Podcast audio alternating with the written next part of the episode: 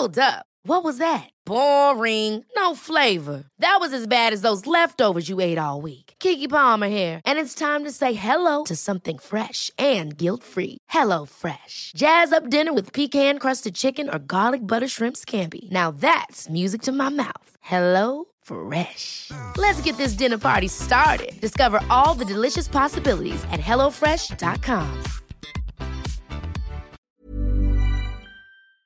There's never been a better time to find out why BetMGM is the king of sportsbooks. Download the BetMGM app and place a $10 moneyline wager on any NBA playoff game. If either team hits a three pointer in the game, you'll win $200 in free bets.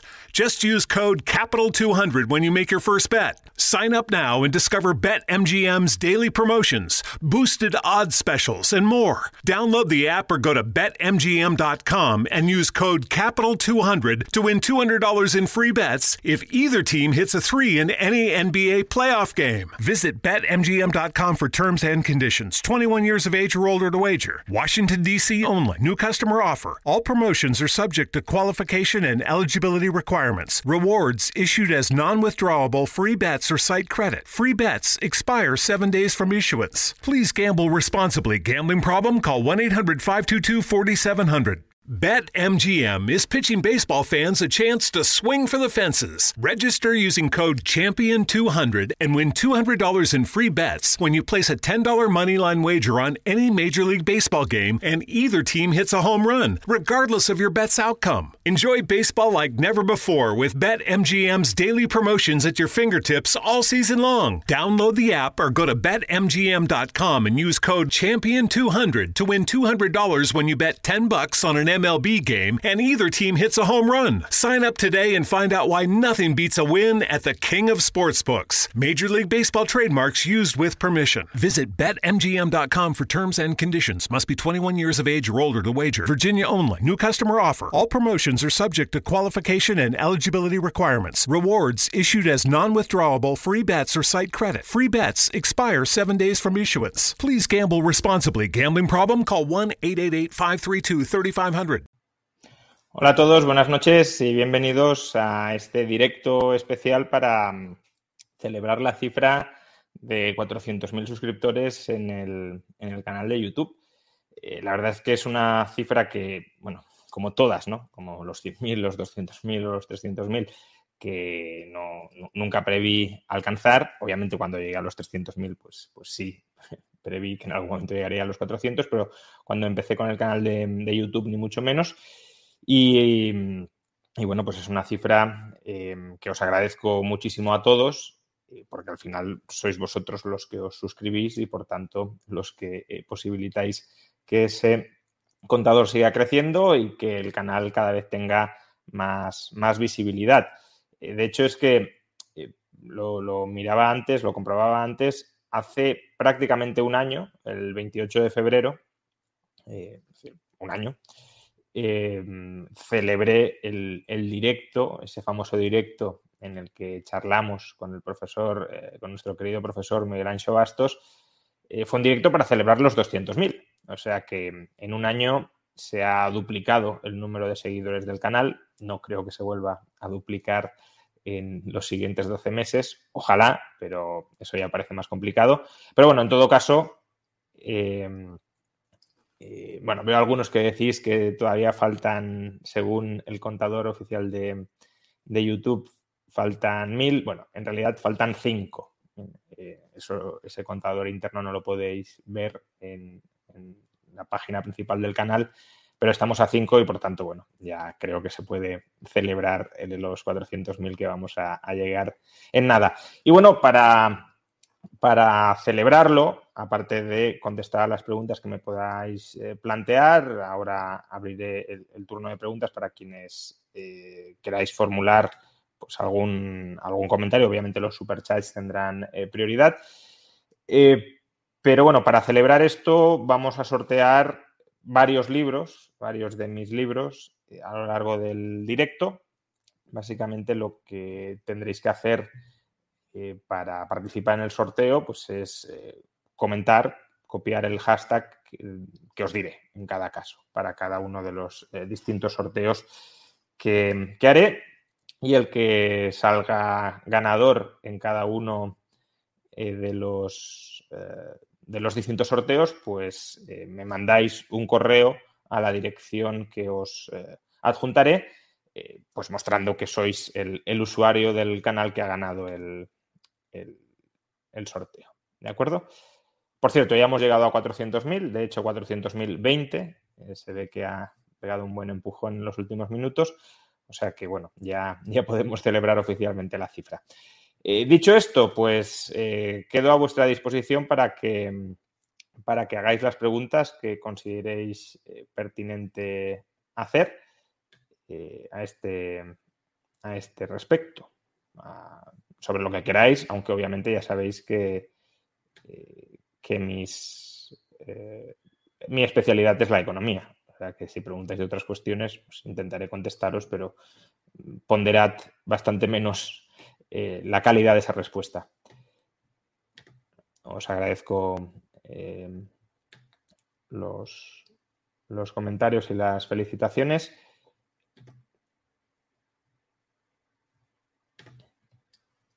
Ente Omega plantea una pregunta interesante. Dice, viendo lo que hace Putin, ¿crees que merece la muerte? A ver, si lo que hace Putin lo hiciera eh, cualquier otra persona, creo que, mm, es decir, que es básicamente ordenar matar a, miles de personas. pues si lo hiciera un particular, con una persona ya, ya entraría toda la vida en la cárcel, eh, incluso cadena perpetua en algunas jurisdicciones o incluso la pena de muerte en, otras jurisdicciones. Por tanto, bueno, creo que hay que aplicarle el mismo estándar moral a Putin que a cualquier otro ciudadano privado que hiciera eso mismo. Entonces, eh, creo que la, respuesta es, obvia. Em, ¿El animal se puede definir a un país como potencia mundial solo midiendo el PIB? Por ejemplo, si China pasa a Estados Unidos en PIB, ya pasa a ser la primera potencia mundial. No, hombre, depende al final qué definición cojas, porque estamos hablando de un significante que hay que rellenar con, algún significado y, habría que ver qué entendemos cada uno de nosotros por, por potencia mundial, que es un término bastante indefinido, que quizá en el imaginario colectivo sí tiene, pues eso, algún significado más o menos vago, por ejemplo, pues que es el país más poderoso del mundo, pero incluso poderoso tendríamos que ver en qué sentido, ¿no? Tiene el ejército más poderoso, tiene la economía más, más fuerte eh, o más desarrollada, tiene la mayor capacidad de influencia cultural. Bueno, hay, muchas eh, variantes del término que habría que, habría que estudiar, pero vamos, mm, solo por el hecho de que un país pase a tener más PIB que otro, pues no, desde luego eso no, no significa ni que se viva mejor, ni necesariamente que tenga una mayor capacidad de influencia. Hoy por hoy Estados Unidos sigue teniendo en el conjunto del planeta, por supuesto en, lo que llamaríamos Occidente, en Asia la va perdiendo, pero, pero, incluso en Asia sigue teniendo una capacidad de influencia en muchos niveles muy superior a la de China y eso seguirá siendo así cuando el PIB chino supere al de Estados Unidos. Claro, después de mucho tiempo veremos si sigue siendo así, pero no hay visos a corto plazo de que eso deje de ser así. Otra cuestión es que, claro, si tienes un PIB mayor, te puedes permitir financiar un ejército, eh, un ejército más grande. Y ahí sí que puedes llegar a tener una mayor capacidad militar, no porque seas muy próspero, sino porque eh, pues tienes mucha masa de población y mucho PIB. Wall Street Soviet pregunta, ¿su libro Una revolución liberal es aplicable? Bueno, ya que hablas de una revolución liberal, eh, pues si os parece, vamos a, hacer el primer sorteo eh, justamente de este libro. Para participar en el sorteo, este de aquí, pues escribid en la caja de comentarios 400.000 eh, con el punto Revolución Liberal. He visto que ahí he puesto acento en revolución, o sea que pone también el acento por si acaso y dentro de un momento pues lo, sorteamos entre los que hayáis eh, puesto ese comentario en, la caja. 400.000 con punto en, los miles, Revolución Liberal. Eh, Bien, dicho esto, la pregunta, que no me la voy a saltar, no es que haya sacado esto para no contestar, em, la pregunta era si es aplicable una revolución liberal, entiendo que, a España, porque el, libro es ese, ¿no? Una revolución liberal en España. Eh, a ver, lo que comento en el libro es que la propuesta que efectúo ahí es perfectamente factible, no, no para aplicarlo a través de un shock de manera inmediata. Hay reformas como la, por ejemplo, como la privatización de la seguridad social que, que requieren mucho tiempo, no es algo que se vaya a hacer de manera inmediata, no, se puede hacer de manera inmediata sin generar un, impago generalizado. Eh, y bueno, en, el libro incluso plantea una transición en esos casos a 50 años. Por tanto, hay, hay sectores que sí se podrían privatizar y liberalizar de la noche a la mañana. Por ejemplo, el, sector de la educación no es algo que requiera de muchísimo tiempo. Pero otros sí que, sí que necesitan, pues los que tengan básicamente obligaciones pendientes de pago a largo plazo, no, lo, puedes, no lo puedes cambiar de la noche a la mañana. Entonces, lo que comento es, técnicamente, si es em, aplicable a distintos horizontes temporales, pero... En Denny's estamos abiertos para lo que sea. Por eso hicimos que nuestro desayuno nunca se termine. Así es, sin fin. Por un tiempo limitado disfruta de todos los pancakes, huevos y hash browns que quieras por solo $6.99. En serio, todo el desayuno que quieras comer por solo $6.99. Ahora el desayuno solo acaba cuando tú lo digas. Un yum infinito, solo en Denny's. El precio y la participación podrían variar, solo por un tiempo limitado, hasta agotar existencias. No hay sustituciones. Oferta válida solo en el restaurante. Oh, oh, oh, Limpia el sistema de combustible de tu vehículo y mejora el rendimiento de combustible con O'Reilly Auto Parts. Llévate dos botellas de limpiador de inyectores Lucas por solo 10 dólares. Además, recibes puntos dobles o rewards al llevar esta oferta. Realiza tus compras en tu tienda O'Reilly Auto Parts más cercana o visita o'ReillyAuto.com.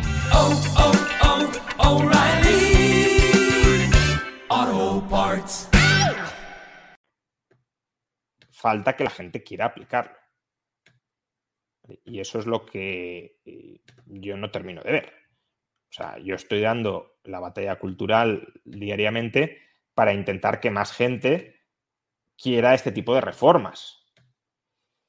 Em, pero claro, mm, este tipo de reformas, eh, pues ahora mismo no son las más populares del mundo y en consecuencia, eh, pues si no hay un caldo de cultivo muy amplio favorable a esas medidas, pues no se van a aplicar aunque técnicamente sean factibles, social o políticamente no lo van a ser. Ningún partido político, por ejemplo, va a defenderlas eh, sabiendo que tiene a la mayoría de la población en contra.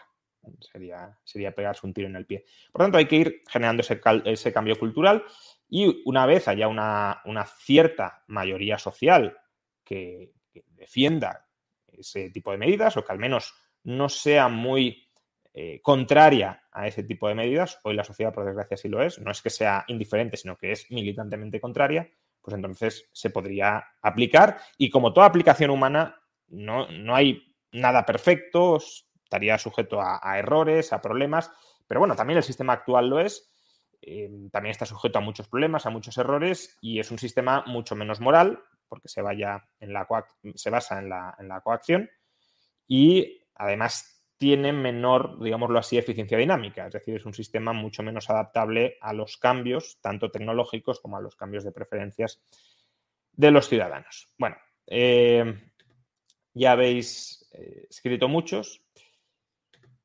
Bien, este es el mail en el que tiene que enviar sus datos demostrando que es el ganador y la dirección donde enviarlo, el que salga agraciado. Y ahora vamos a hacer el sorteo de este primer libro.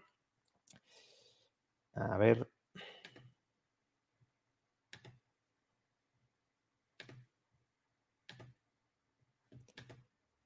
Muy bien, pues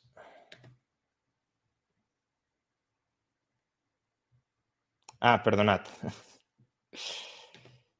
Error mío, lo siento. A ver si cuando esto se soluciona los, errores del, directo. Eh, no os he dado correctamente el hashtag. Eh, un segundo.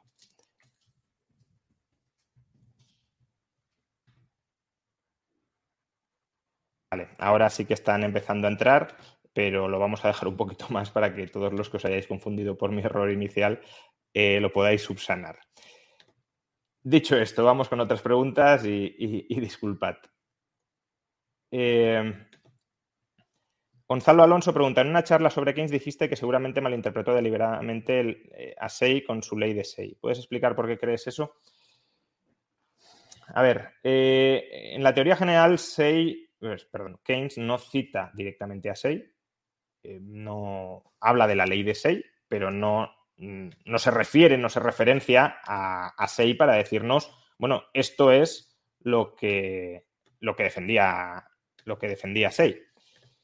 Lo que hace Keynes es, eh, bueno, primero la ley de Say es que, tal como la formuló Keynes, es que la oferta genera su propia demanda. Una formulación que Say nunca escribió, Say nunca dijo eso.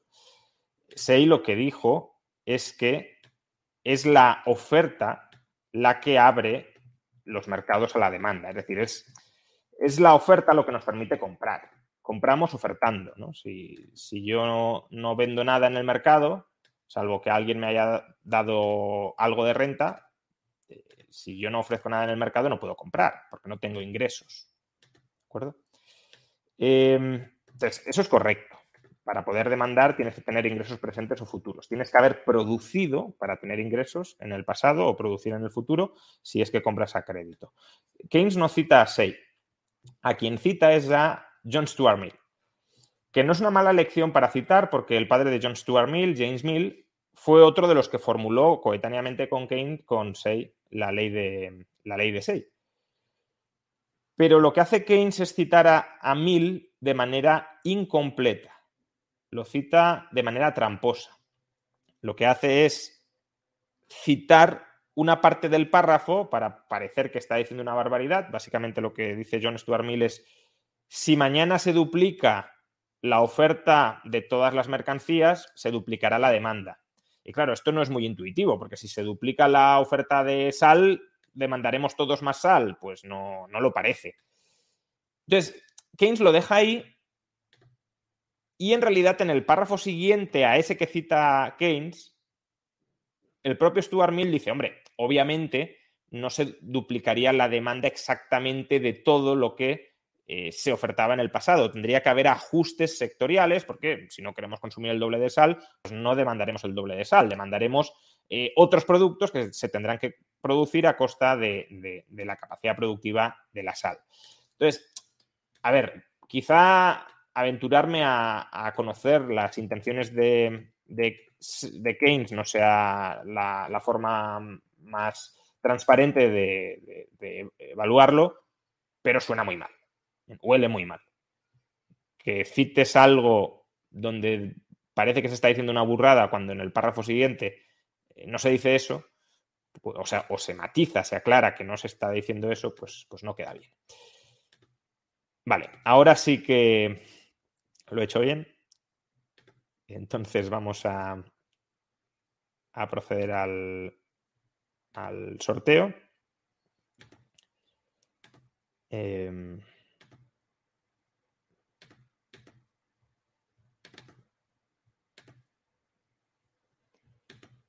bien, pues a ver quién gana.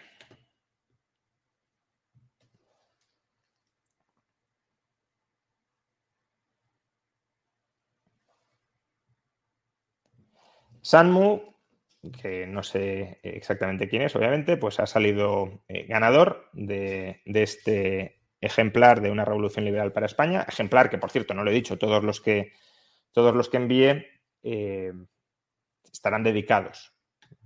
Que eh, tendrán ese hecho diferencial frente al que podáis comprar en una librería. Pues nada, mándame un correo a, la dirección que he puesto antes y te lo envío. Muy bien, vamos con otras preguntas. Eh, Fernando Silva, impacto potencial en el PIB mundial por la guerra. Pues a ver, estamos ante un shock negativo de oferta. Es decir, se van a restringir, se están restringiendo la oferta de materias primas, también, bueno, materias primas agrarias y no agrarias. Va a haber probablemente problemas de suministro de bienes intermedios, al menos retrasos en la entrega, porque la logística también se está eh, complicando, y eso supone una paralización de las cadenas de producción. Menor producción, pues eh, menor PIB. Además, si hay un incremento de la incertidumbre vinculada a la guerra, y parece que lo está habiendo, las últimas jornadas bursátiles pues, no han sido nada buenas, eh, pues entonces también se puede frenar la, inversión. ¿De acuerdo? Entonces, el impacto es negativo. Ahora, si me pides que te lo cuantifique, no lo sé, porque además, entre otras cosas, depende de cuánto dure la guerra y eso no lo, no lo sabe nadie. Javier Mendoza, enhorabuena, profesor, por los 400.000. Eh, ¿Cómo se plantearía la prisión en un sistema anarcocapitalista? ¿Se debería forzar a los presos a trabajar? Bueno, eh, para los anarcocapitalistas, la pena de cárcel no te creas que es la pena más eh, común que debería prevalecer en una sociedad libertaria. Los anarcocapitalistas suelen indicar que la pena principal debería ser la restitución del daño generado, incluso restitución con compensación o sobrecompensación, pero no meter en la cárcel sin más a un señor. Otra cosa es que sea peligroso para la sociedad, que en ese caso sí tiene sentido apartarlo de la sociedad, incluso el ostracismo, ¿no? sacarlo de la sociedad si es un peligro público permanente. Em, ahora, si una persona ha cometido un, delito, sobre todo si no es un delito especialmente grave, lo normal es que se, o lo normal, lo más, em, bueno, lo que defienden los anarcocapitalistas y lo que además tiene cierto sentido desde una perspectiva de, bueno, has generado un daño sobre los derechos de terceros, repara ese daño, es la restitución. En cuanto a si hubiera cárceles, pues eh, obviamente las cárceles deberían mantenerse con, a costa de los presos, no a costa de las víctimas de los presos.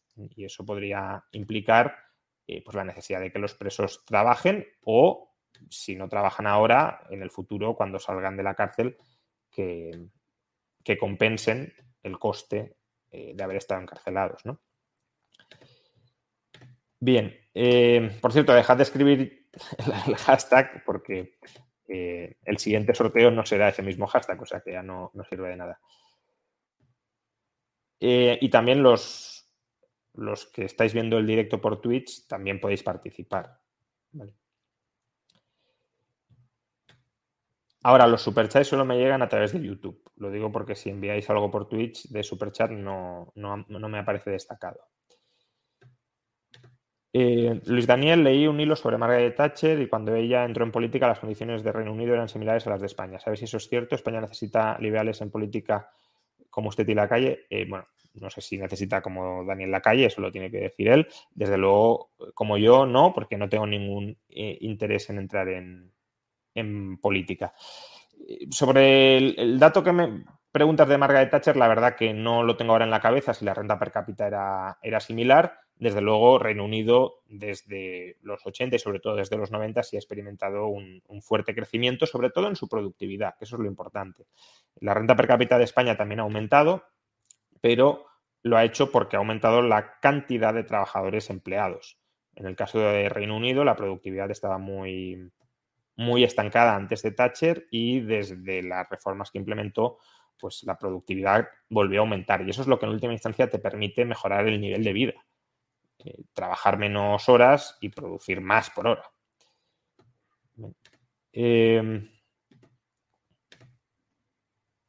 Emiliano Soto, ¿tienes pensado sacar un nuevo libro? Sí, la verdad es que estoy ya muy, muy avanzado eh, con el libro contra Marx.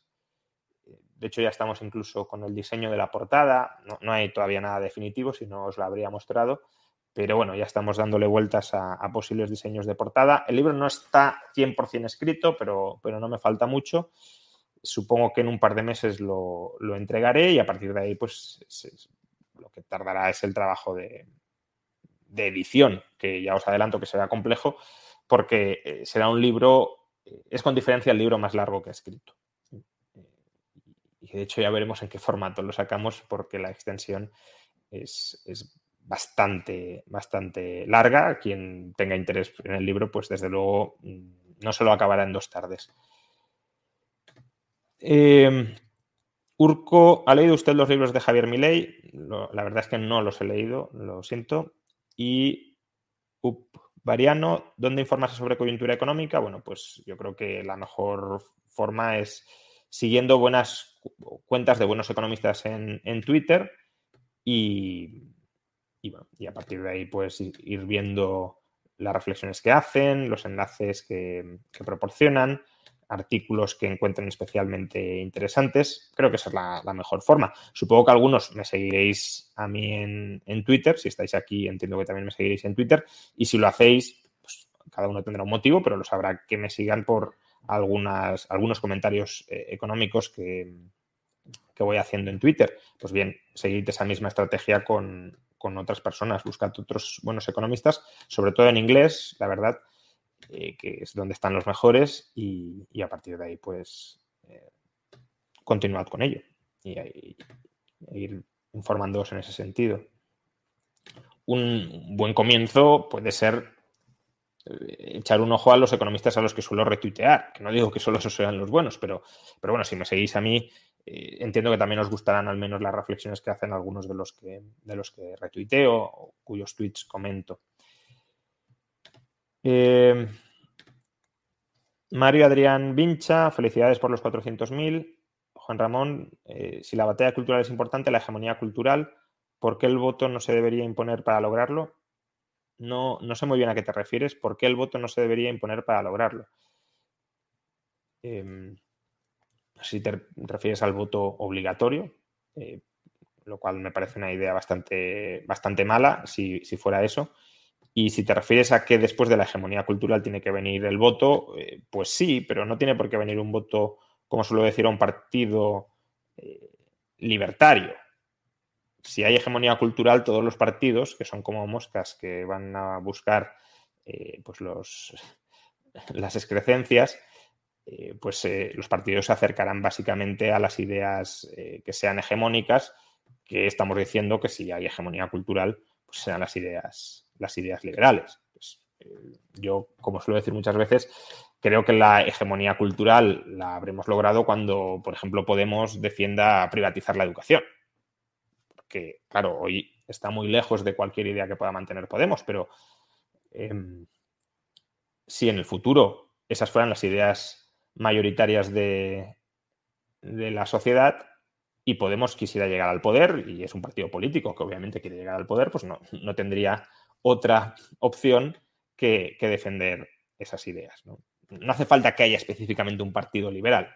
De hecho, si hay un partido liberal, lo que está, se está poniendo en manifiesto es que las ideas liberales todavía son ideas de una parte, probablemente no mayoritaria, de la sociedad cuando unas ideas se han convertido en transversales de toda la sociedad, en muy amplias, no hay un partido, no, hay un partido que diga partido por la libertad de expresión. ¿Por qué? Porque al menos en teoría todos los partidos defienden la libertad de expresión, aunque últimamente, por desgracia, cada vez menos. Em, o no hay un partido que sea partido defensor de la propiedad privada, porque en general propiedad privada más o menos se, la defienden todos, los comunistas no, pero el resto sí, incluso la socialdemocracia. Entonces, todo eso es hegemonía cultural y hay que extender esa hegemonía cultural a, ámbitos cada vez mayores. Si no, pues me, temo que no servirá de mucho. Bien, eh, Santiago Bizzi, mejor gobierno histórico de Rayo.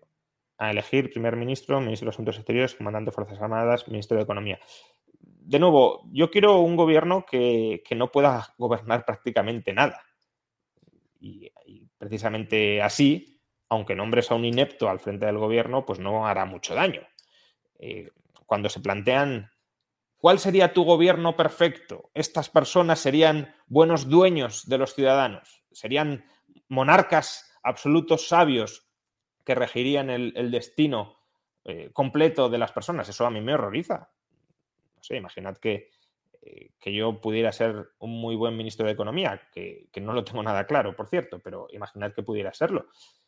Pues eh, si mis poderes son tan amplios como para que mi sello distintivo se note, es que tengo mucha capacidad de interferencia en la vida de las personas y eso es lo que hay que evitar, eso es lo que hay que erradicar. Por tanto, el mejor gobierno es el que menos gobierna, el que menos poder tiene para gobernar. El LH, en este entorno altamente inflacionario y de crisis, si tuvieras, si tuvieses una cantidad de dinero en KSX, ¿cómo lo invertirías para sacar un beneficio para proteger su valor durante esta crisis? Bueno, a ver, si vamos a un entorno inflacionario, claramente eh, lo que se van a revalorizar van a ser los activos reales, oro, plata, también probablemente inmuebles, aunque depende en, qué medida la economía salga afectada, porque los inmuebles pues, dependen, como digo, de, si la economía crece, si no crece, si la economía se hunde por mucha inflación que haya, no vas a proteger mucho. Hombre, vas a evitar más pérdida que si te quedas en cash, pero no, no tienes por qué conservar el valor. Y luego, bueno, las acciones es, eh, está por ver, ¿no? Las acciones en principio se revalorizan en entornos inflacionarios, porque si las empresas pueden vender sus productos más caros, sus beneficios nominales también aumentan y si aumentan los beneficios nominales, eh, pues eh, se revalorizan las acciones.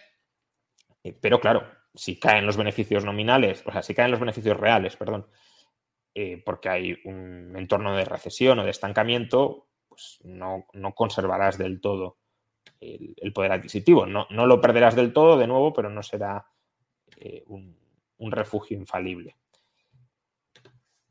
Bien, había una pregunta, por cierto, em, que me he saltado antes, eh, porque se ha colado entre, entre los comentarios del sorteo y no la quiero dejar de hacer porque además era un, un super chat eh, generoso.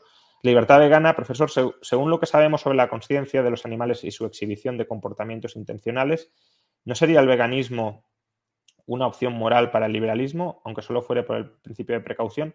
Bueno, esa es la tesis de, Michael eh, Huemer, que como sabéis es, uno de mis filósofos preferidos, por tanto creo que sí, que es una opinión a tener muy en cuenta. Em, yo el veganismo no termino de ver que lo sea. El vegetarianismo me encaja más, básicamente por no, por no asesinar a los animales, al menos a aquellos animales más eh, sintientes o con mayor conciencia. También tengo dudas en otro tipo de animales que, cuya conciencia es mucho más eh, limitada. Pero como digo, el veganismo, que no puedas comer absolutamente nada de origen animal, eso sí que no lo veo, porque no hay por qué presuponer eh, que, por ejemplo, la leche, la, vaca no quiera que eh, comas, eh, la ordeñes y comas su leche, ¿no? O bebas su leche. Entonces, mm, productos derivados de animales sin dañar los animales, no veo filosóficamente por qué tiene que haber ningún tipo de, oposición a ello, mm, ni desde las perspectivas más extremas.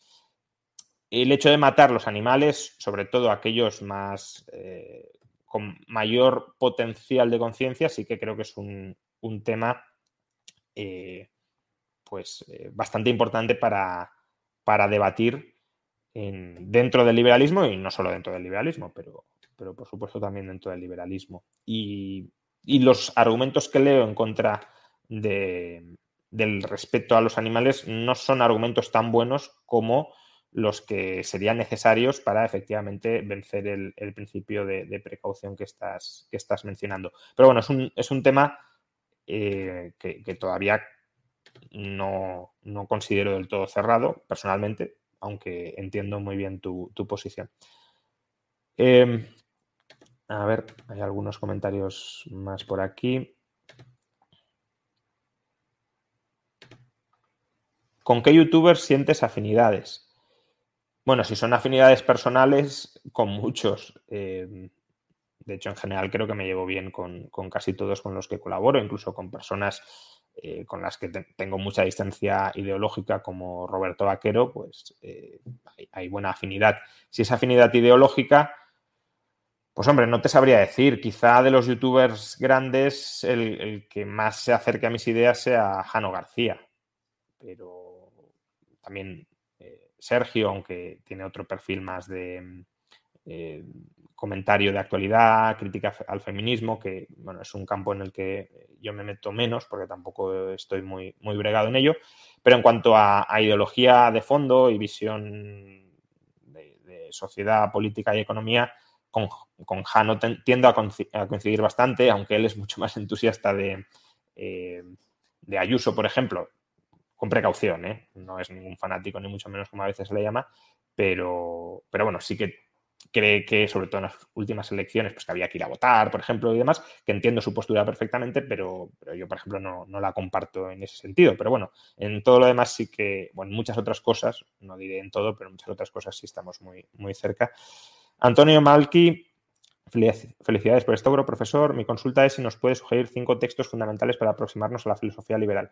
Bueno, yo te sugeriría que busques una conferencia bueno, primero que te pases por la sección, que no hay muchos todavía, tengo que ir trabajándolo, pero por la sección de, biblioteca en la lista de las listas del canal de YouTube, porque ahí recomiendo libros. Pero luego además hace tiempo de una conferencia que está subida en el canal, que es algo así como los libros que todo liberal debería leer, y ahí hay varios de, filosofía eh, liberal. Bien, dejadme que guarde algunos superchats más que han ido llegando porque si no se van a perder. Eh,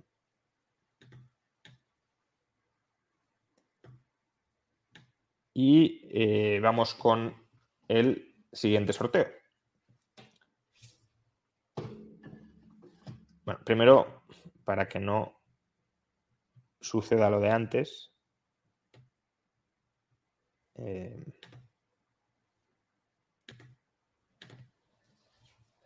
a ver.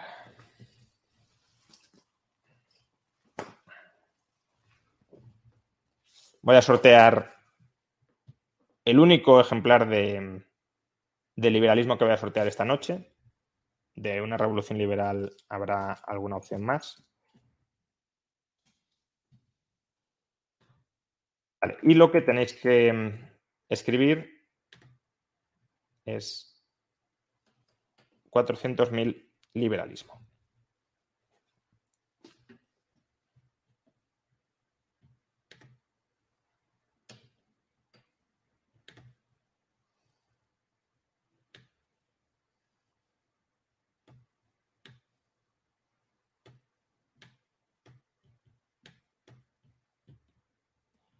Y mientras tanto voy a contestar alguna pregunta adicional. Juan Carlos, hola Juan Ramón, ¿crees que los bancos centrales eh, de la Unión Europea y Estados Unidos estafan a los acreedores? ¿Crees que son ellos los que crean las mayores desigualdades en la sociedad? Eh, o sea, a ver, el sistema bancario en todas partes, también en Estados Unidos y en la Unión Europea, es un sistema bancario repleto de privilegios estatales. Los bancos no se enfrentan al riesgo de iliquidez, o mucho menos que de lo que deberían, porque tienen un prestamista de última instancia, que es el Banco Central, y tampoco se enfrentan al riesgo de insolvencia, o mucho menos de lo que deberían, porque tienen un rescatador de última instancia, un recapitalizador de última instancia, que suele ser el, tesoro, el, el gobierno de cada Estado. Eso provoca un riesgo moral evidente. ¿Cuál es ese riesgo moral? Pues que yo me puedo endeudar masivamente a corto plazo y prestar a largo plazo, eh, puedo asumir riesgos desproporcionados y eh, el Estado me lo va a cubrir. Eh, yo hacia la industria bancaria no tengo absolutamente ninguna simpatía, sobre todo hacia la industria bancaria actual. Sí creo que la banca, sin privilegios, es un sector necesario y muy valioso dentro de la economía, pero hacia la banca actual me parece todo un ejemplo de, cronismo masivo por parte de, los empresarios mercantilistas que copan esos sectores y que generan, por ejemplo, dinámicas de ciclo económico. Ahora, decir que estafan a los acreedores, diría más bien que estafan a los contribuyentes, no a los acreedores.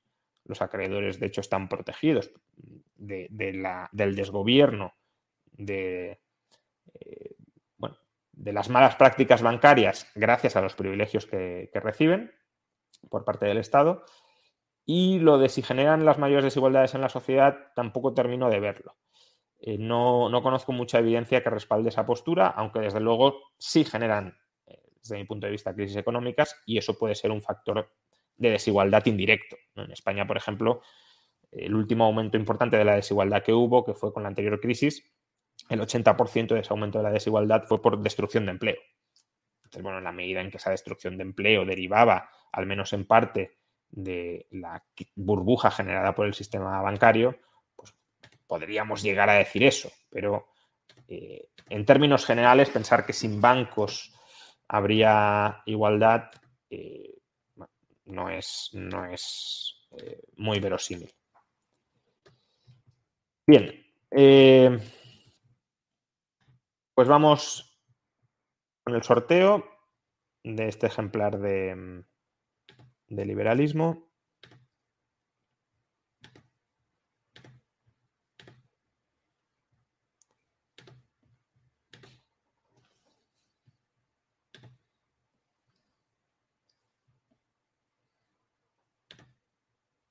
Pues eh, Álvaro de Betancourt. Pues eh, escríbeme al correo electrónico que aparece en pantalla y yo te mando el, ejemplar firmado. Muy bien. Eh,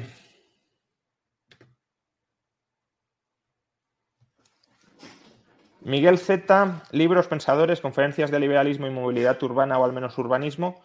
Bueno, eh, un, un, economista español que está trabajando bastante en temas de urbanismo es Gonzalo Melián, que es el, director del Centro de Estudios OMMA. Él probablemente te pueda pasar muchas más referencias de, liberalismo y urbanismo porque aunque pocas existen, hay gente que sí que está trabajando en esos temas y, por tanto, bueno, pues si escribes a, a, OMA y le pides referencias, él seguro que te las puede eh, proporcionar. El animal, si Cuba algún día es libre, ¿sería factible tener una educación y salud privada en un país tan pobre donde los ciudadanos tienen ingresos muy bajos? A ver, este es uno de los, yo creo que grandes mitos eh, en favor del estatismo, ¿no? A ver, eh, en Cuba no hay ricos, no, no los hay, se, se, los han cargado a todos, han destruido toda la riqueza.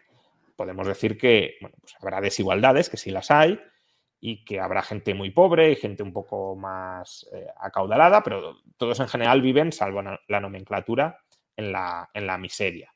Entonces, la sanidad o la educación eh, que reciben hoy los cubanos ya se la pagan los cubanos. Ya viene de eh, la explotación parasitaria de los ciudadanos cubanos. Por consiguiente, en ausencia de socialismo, como poco se podría financiar eso mismo por parte del conjunto de la ciudadanía. No hay una gran redistribución de unos hacia otros. Y si además se enriquecen, pues todavía con más, con más motivo.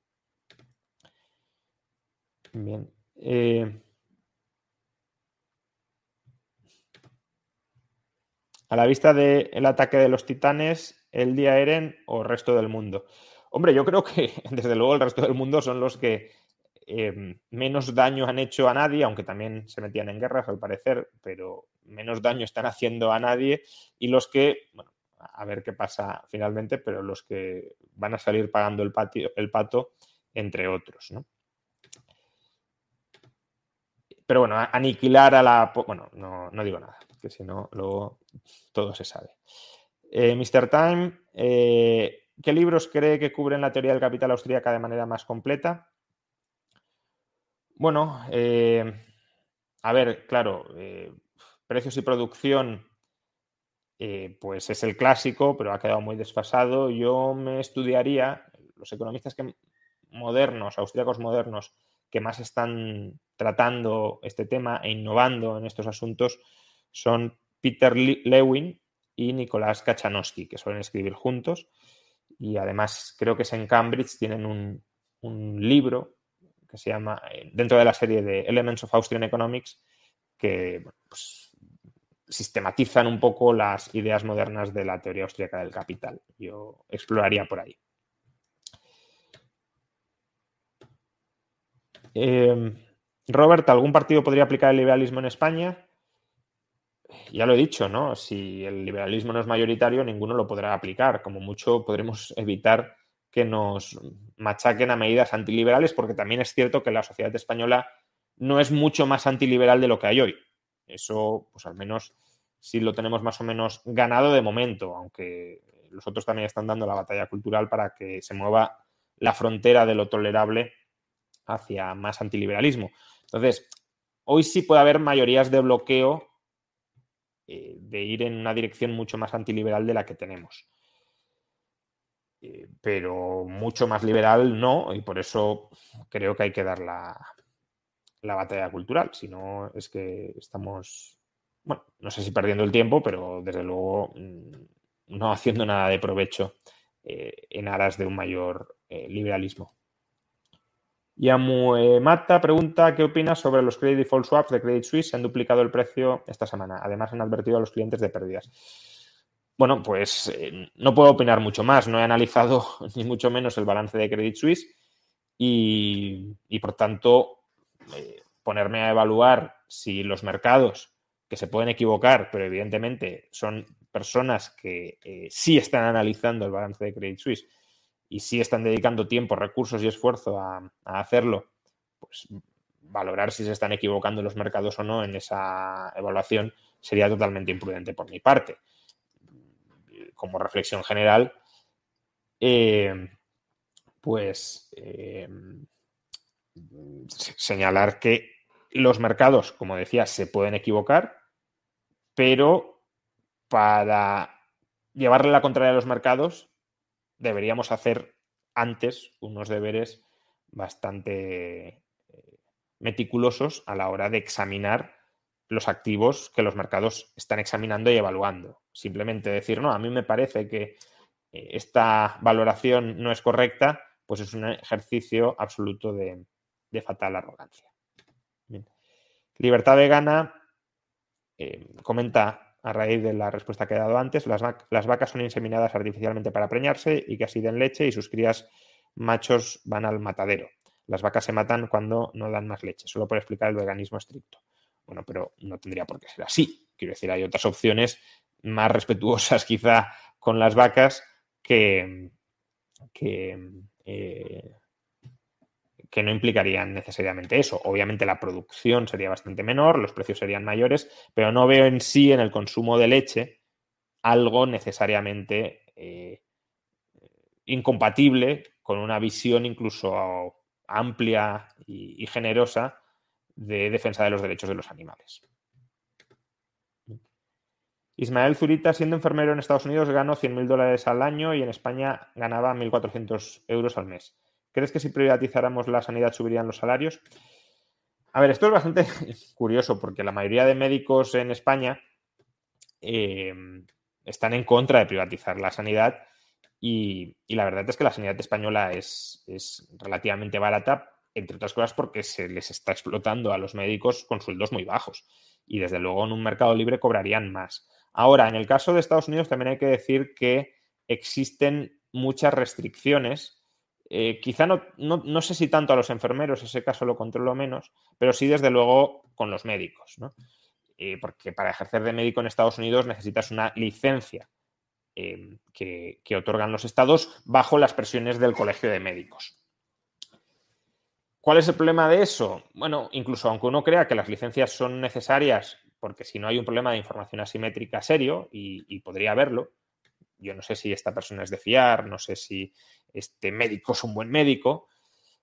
Las licencias no deberían utilizarse, y en Estados Unidos se utilizan, para restringir la cantidad de profesionales que hay en el mercado. Todo profesional que cualifique debería obtener automáticamente una licencia. Y en Estados Unidos no sucede eso. En Estados Unidos se restringe artificialmente la oferta de médicos para, monopolísticamente, eh, incrementar su, salario. Eh, de hecho, planteémonos por qué ¿por qué médicos españoles que, bueno, tú mismo eres enfermero, eras enfermero en España y, estás trabajando en Estados Unidos? ¿Por qué no abre Estados Unidos las puertas migratorias y dice, bueno, los, enfermeros o los médicos de Europa que quieran venir a trabajar en Estados Unidos, les damos inmediatamente visado y, y, les damos licencias si superan un examen, por ejemplo, y ya pueden, o si convalidamos su título, ya pueden ejercer en el país. Con eso se moderarían los costes sanitarios en Estados Unidos. ¿Por qué no lo hacen? Porque el lobby del Colegio de Médicos eh, no, quiere eso, porque bajarían los salarios. No digo que bajaran al nivel de España, ni mucho menos, pero, pero desde luego sí bajarían con respecto a los eh, niveles actuales, que son niveles artificialmente altos. Vale. Eh, Más preguntas. La Flor Blanca 11, ¿crees que es posible una salida de la crisis económica actual con una reconstrucción posbélica de Europa como ocurrió tras la Segunda Guerra Mundial? ¿Podría beneficiar este escenario económicamente a alguna potencia? Yo creo que de las crisis hay que salir con flexibilidad y libre comercio. España no necesitó del plan Marshall para eh, crecer a tasas eh, vertiginosamente elevadas. Lo que necesitó España fue salir de la autarquía y flexibilizar algo la economía. A partir de, del año 1959 con el plan de estabilización se consigue eso y España empieza a crecer a tasas chinas.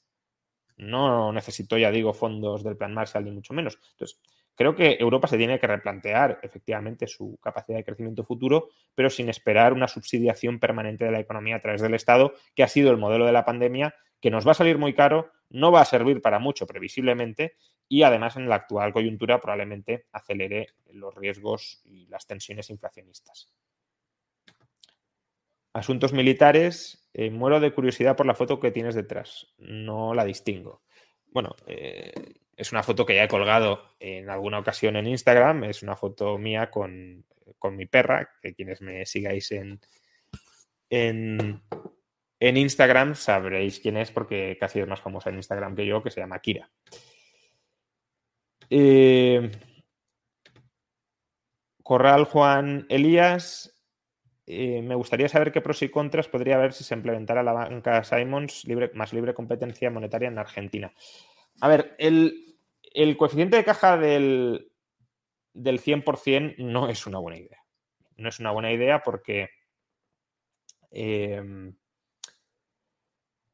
lo que hace es eliminar la capacidad de eh, elasticidad monetaria del sistema financiero. Y la elasticidad monetaria la elasticidad de la oferta monetaria a través de sustitutos monetarios es fundamental para que el sistema bancario pueda responder ante aumentos muy fuertes de la demanda de dinero. Si no, cuando hay aumentos muy fuertes de la demanda de dinero, lo que sucede es que caemos en una fuerte eh, deflación inducida no por un aumento de la productividad, que esa deflación no es especialmente problemática, sino por un desequilibrio entre la oferta y la demanda de dinero.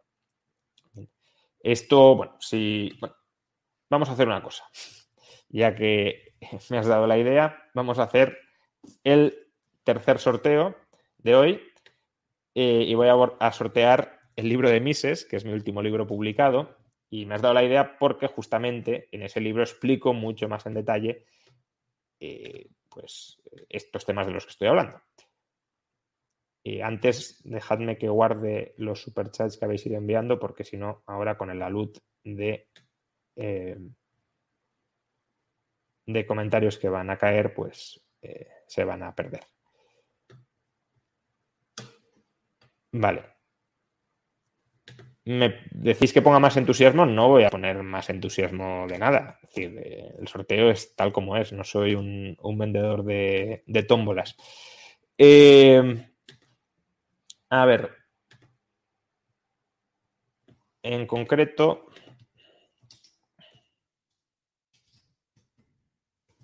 El hashtag que vais a tener que, escribir. Supongo que alguno no querrá participar en el sorteo para no escribir la siguiente herejía que voy a mostrar. Es 400.000 contra Mises.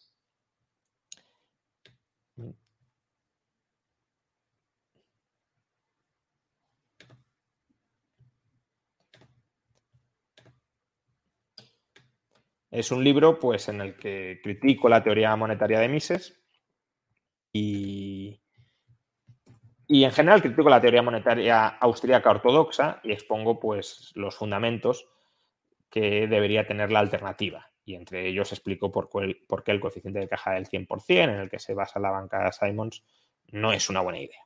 Aunque no hablo específicamente de la banca Simons, pero bueno, es, al final es lo mismo. Mientras tanto, pues vamos con otros eh, superchats.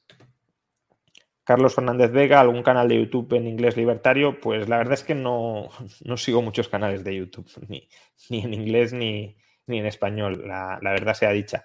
Eh, porque es que, a ver, muchas veces me preguntáis de dónde sacas el tiempo.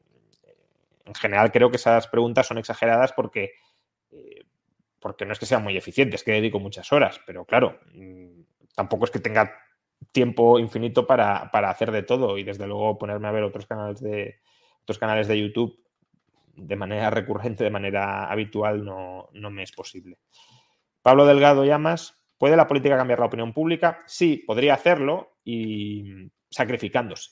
Es decir, un partido político que quiera llegar al poder no puede en ese momento luchar por cambiar apreciablemente la opinión pública. En el margen sí, pero desde luego, eh, si quiere aspirar a gobernar, no puede, a gobernar a corto plazo, no puede eh, hacer algo muy, eh, muy distinto de lo que la mayoría de la población más o menos defiende. Hay coyunturas en las que a lo mejor se puede, de alguna manera, extremar ese discurso porque la ventana se ha movido, porque la gente está en un, en un estado de, de semi-revolución. Estoy pensando el, el, caso que se dio en España en 2014-2015, cuando emergió Podemos. Ahí Podemos sí tuvo una ventana de hacer cambios muy radicales en, la sociedad española, porque la sociedad española estaba harta, estaba harta de la duración de la crisis, estaba harta de los recortes y de las subidas de impuestos y estaba harta de la supercorrupción del Partido Popular. Y ahí Podemos llegó a ser eh, eh, llegó a ser primera fuerza política en las encuestas y si llega a haber elecciones en ese momento, cuando estaba en lo alto de las encuestas, ¿eh? porque luego las hubo eh, y afortunadamente ya bajó, pero si llega a haber elecciones en ese momento y gana, y gana con una mayoría fuerte, Podemos hubiese podido hacer muchísimas cosas muy radicales en este país que incluso habrían ido en contra de lo que realmente la gente quiere, pero en ese momento, pues eh, era un voto de castigo, de hartazgo, que es lo que ha pasado tantas veces en Argentina, y, y los políticos pues argentinos destruyeron el país y, Podemos lo habría destruido más de lo que ya está actualmente destruido. Ricardo García, pregunta teórica de economía. ¿Puede la actividad económica crear riqueza, riqueza o solo distribuirla? Obviamente crea riqueza. Quiero decir, no, no tenemos hoy la misma riqueza que teníamos en el Paleolítico. Entonces, toda la diferencia es riqueza que se ha creado. Pero es que esto tampoco debería ser controvertido. Quiero decir, el propio marxismo asume que que se puede crear riqueza. De hecho, el marxismo, en cierto modo, el materialismo histórico de Marx se puede entender como un trayecto histórico eh, durante el cual el ser humano va adquiriendo control pleno de la naturaleza y, por tanto, va aumentando, va desarrollando las fuerzas productivas para acabar con la escasez. Entonces, incluso los marxistas eh, son conscientes de que se crea riqueza. Otra cosa es que ellos digan que se crea explotando al trabajador y demás, pero, pero crear riqueza se crea. ¿De acuerdo? Bien, vamos a, proceder ya al, sorteo de, de, este libro, el último que he publicado, eh, una crítica a la teoría monetaria de Mises en, Unión Editorial. Para quienes no salgáis agraciados, si os interesa el tema, eh, pues que lo, adquiráis. Es un libro, ya digo, donde por un lado explico la teoría monetaria de Mises. Si no habéis leído a Mises, podéis leerlo a través de, este libro. Y luego critico pues la teoría monetaria que he expuesto previamente, resumiendo a Mises. Vamos con el sorteo.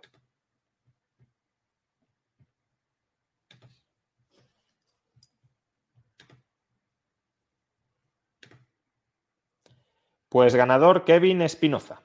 Como ya he comentado en las anteriores ocasiones, eh, mándame un correo a contacto arroba con demostrando que eres Kevin Espinoza, por ejemplo, con una captura de, tu pantalla de YouTube y eh, tus datos para que, para que lo pueda enviar. Muy bien, vamos con, con otras preguntas. Ramón Coronado, em, ¿por qué la regulación bancaria se centra sobre todo en insolvencia y no en liquidez? Bueno, em, eso era así hasta Basilea 3. Basilea 3 sí que incluye ya regulaciones de liquidez. Em, incluye dos regulaciones de, liquidez. ¿Por qué? Pues porque en la, en la crisis de, 2008 se mostró que la iliquidez sí podía ser un problema y por tanto que había que regularla. Yo he de decir que no soy muy opuesto a las regulaciones bancarias en el contexto actual.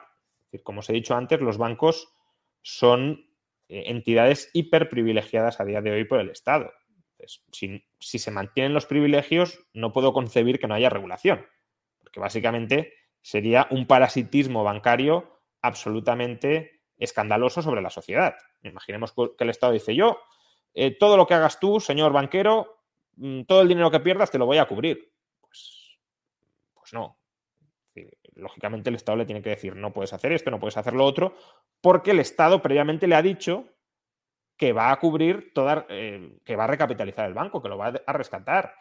Entonces, si das privilegios, tienes que regular el abuso que se hará de esos. Ah, perdón, efectivamente, ya me habéis avisado eh, que hay una rata en el correo. Eh, es Juan Ramón, obviamente. Bueno. Contacto arroba juanramonradio.com, ¿vale? Escrita a esa dirección. Eh, entonces, si, das privilegios, como decía, tienes que regular. Ahora, mi opción es quitar privilegios y quitar regulaciones. Pero bueno, en el actual contexto, eh, pues es, inevitable. Eh, Fulano Serrano pregunta, ¿existirían las licencias de conducir en un sistema anarcocapitalista? A ver, eh, un sistema anarcocapitalista no es un sistema sin normas. Eso es un error que muchas veces se comete. No es un sistema donde, donde se puede hacer cualquier cosa. No es así. Es un sistema donde el Estado no tiene el monopolio normativo, que es muy distinto. Y donde, por tanto, los individuos se pueden asociar en, si lo queréis, gobiernos privados. Esos gobiernos privados, primero, pueden pactar con sus ciudadanos, con los ciudadanos que, que los conformen, como en una comunidad de vecinos, pueden pactar las normas que quieran. Puede haber gobiernos privados donde sus ciudadanos hayan pactado, pues no sé, que sea una sociedad católica, por ejemplo. Eh, mientras esas normas no se impongan a terceras personas que no han consentido en ellas, ahí no hay ningún problema. De hecho, la Iglesia Católica no deja de ser una comunidad de creyentes privada y quien quiere formar parte de ella y quien no, no. Lo malo de la Iglesia Católica no es que exista, es eh, ni mucho menos, es que utilice el Estado para imponer su fe o sus eh, ideas sobre terceros que no comulgan con ellas. Eh, dicho esto, ¿es antiliberal que el Estado exija licencias de conducir? Yo creo que no. Al igual que no me parecería antiliberal que exigiera. Tampoco, o sea, tampoco es que sea liberal, pero desde luego no es frontalmente antiliberal que, que exija licencias de conducir, al igual que tampoco lo sería que exigiera una cierta licencia de armas. ¿Por qué? Pues porque conducir o tener armas implica generar un riesgo sobre terceros. Un riesgo que los, esos terceros no tienen por qué soportar sin más. si yo voy caminando por la calle, no tengo por qué soportar el riesgo de que venga un conductor que no sabe conducir y me atropelle. Entonces, tú eres libre de conducir, claro que sí, pero siempre que acredites que sabes conducir y que por tanto no vas a atropellar a terceros. Lo mismo con las armas. Eh, en, una sociedad libertaria podría haber eh, libertad de armas, pero eso no significa que se acceda a las armas de manera absolutamente irrestricta. Por ejemplo, que cualquier persona con problemas mentales pueda acceder a las armas. Ese tipo de licencias o de restricciones, aunque las imponga hoy el Estado fuera del anarcocapitalismo, sino en una sociedad con Estado, eh, pero de normativa mínima, ese tipo de regulaciones no, veo que sean en, en absoluto antiliberales. Eh,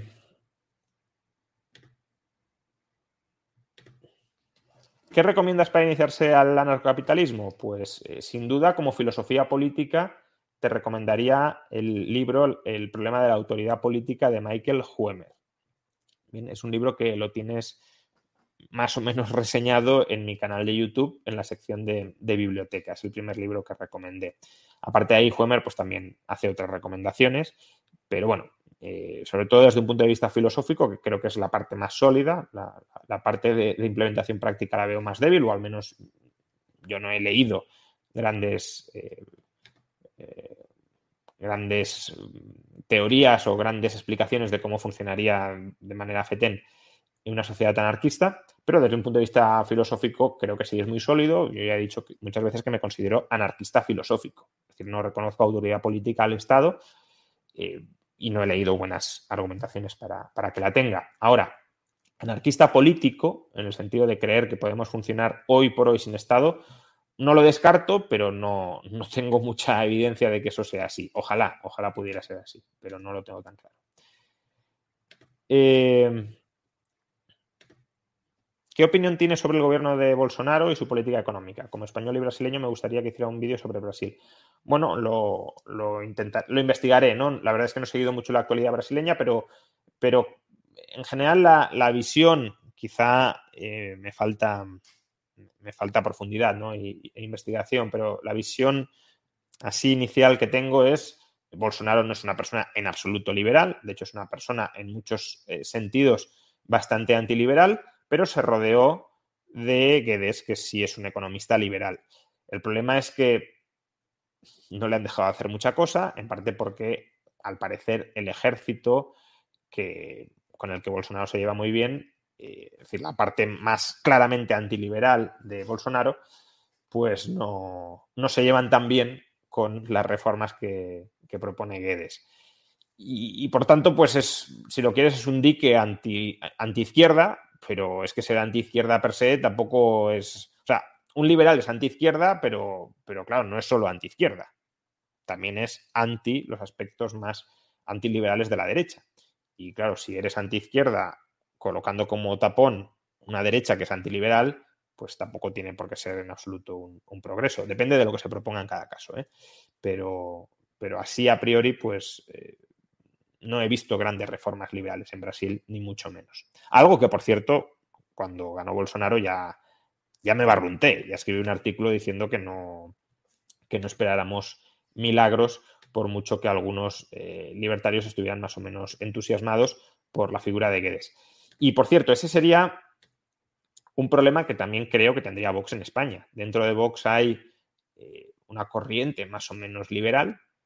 Eh, dentro de ella está, por ejemplo, Rubén Manso, quizá hasta cierto punto, aunque tengo algunas dudas, Iván Espinosa de los Monteros. Eh, pero luego hay muchísimas corrientes enormemente antiliberales e incluso filofalangistas.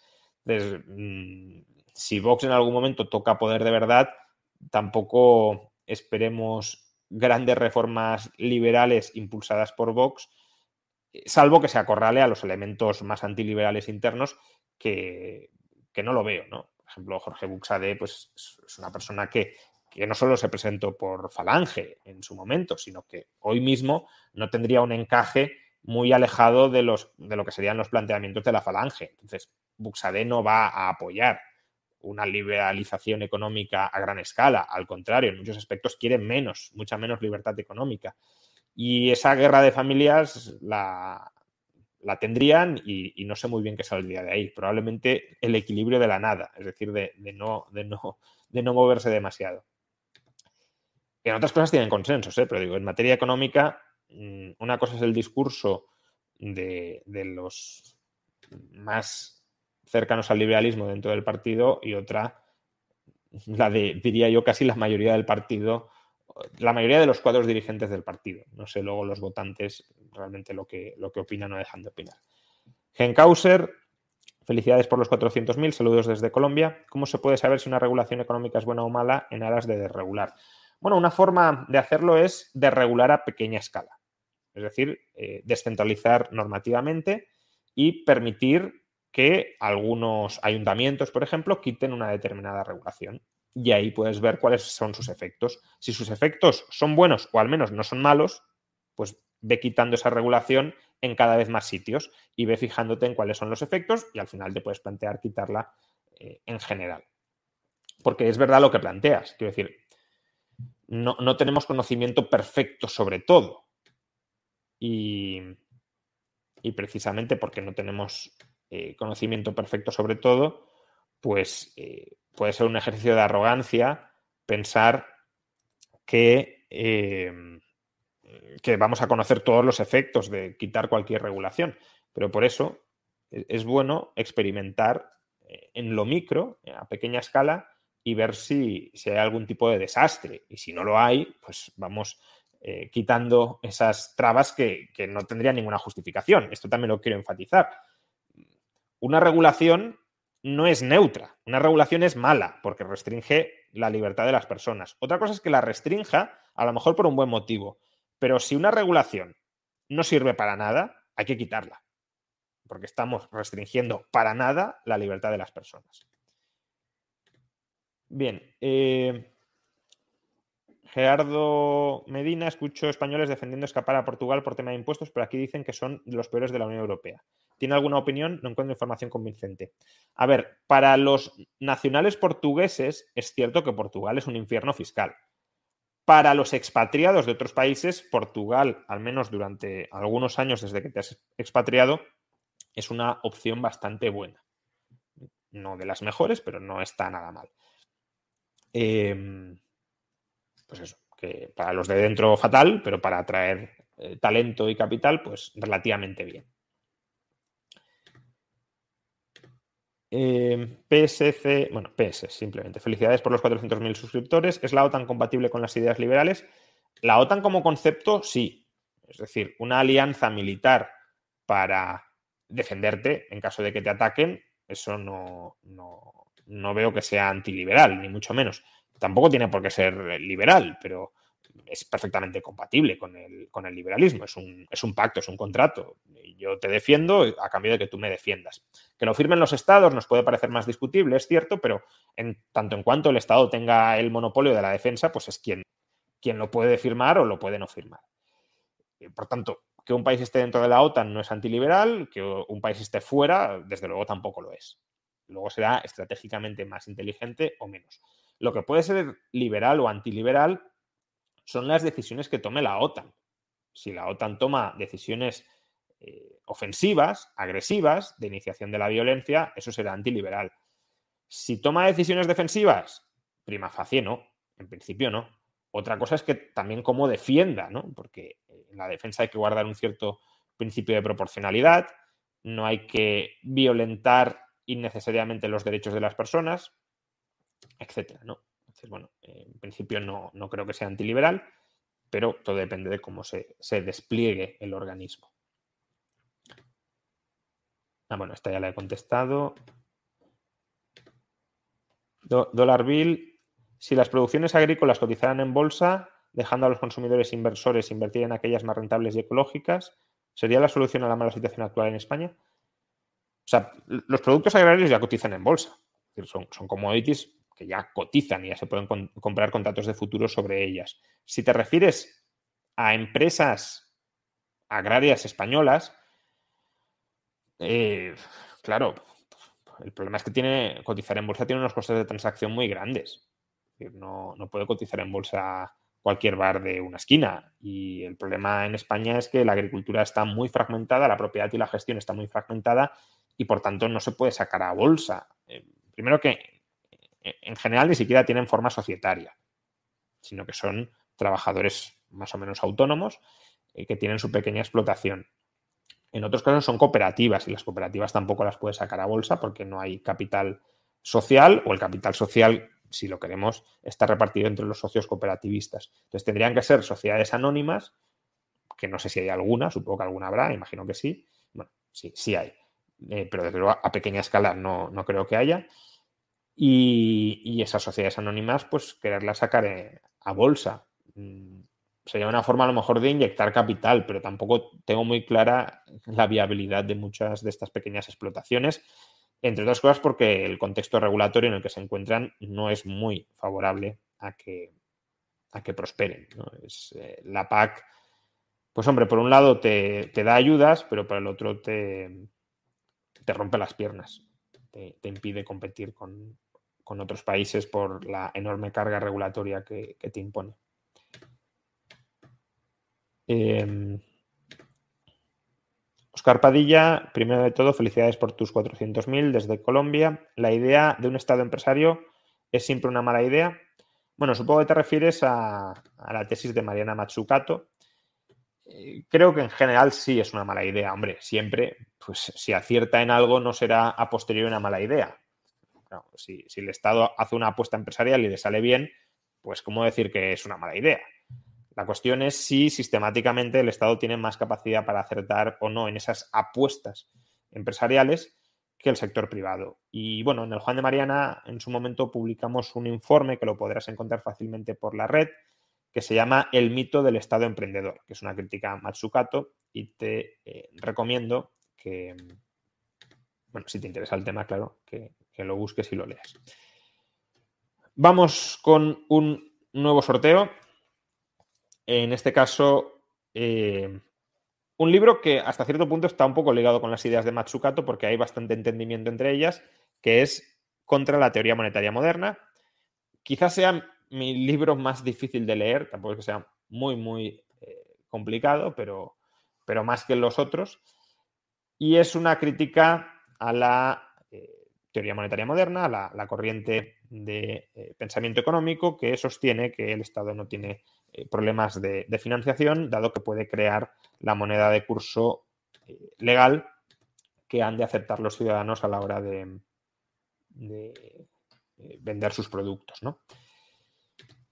y por tanto que ningún Estado puede quebrar, ningún Estado con, moneda propia, ningún Estado con soberanía monetaria puede quebrar y no, está, no se enfrenta a ninguna restricción eh, presupuestaria, sino que puede gastar eh, cuanto quiera y que además se puede conseguir el pleno empleo creando un plan de empleo garantizado a través del cual el Estado, creando moneda, contrataría a los trabajadores parados para producir pues ellos dicen bienes de interés social, no sabemos muy bien en realidad qué, producirían.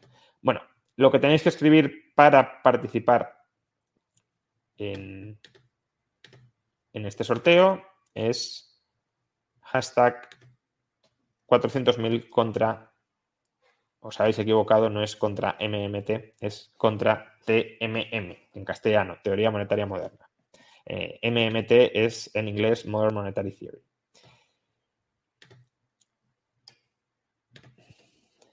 Bien. Eh, Elio Abalde pregunta: Enhorabuena, profesor. Si el elevado precio del petróleo se consolida en el tiempo, ¿no conllevará la aparición de nueva oferta estabilizando el mismo? Hombre, la cuestión es si hay nueva oferta de petróleo, que eso es lo que. O sea, nueva oferta suficiente de petróleo, que eso es lo que disputan muchos. Desde luego, si el precio del petróleo se mantiene muy alto durante mucho tiempo, desde luego asistiremos a, nuevas inversiones para, eh, para descubrir nuevos yacimientos de petróleo. También asistiremos a nuevas inversiones para fuentes de energía sustitutivas del petróleo y también asistiremos a nuevas inversiones que ahorren el consumo de petróleo.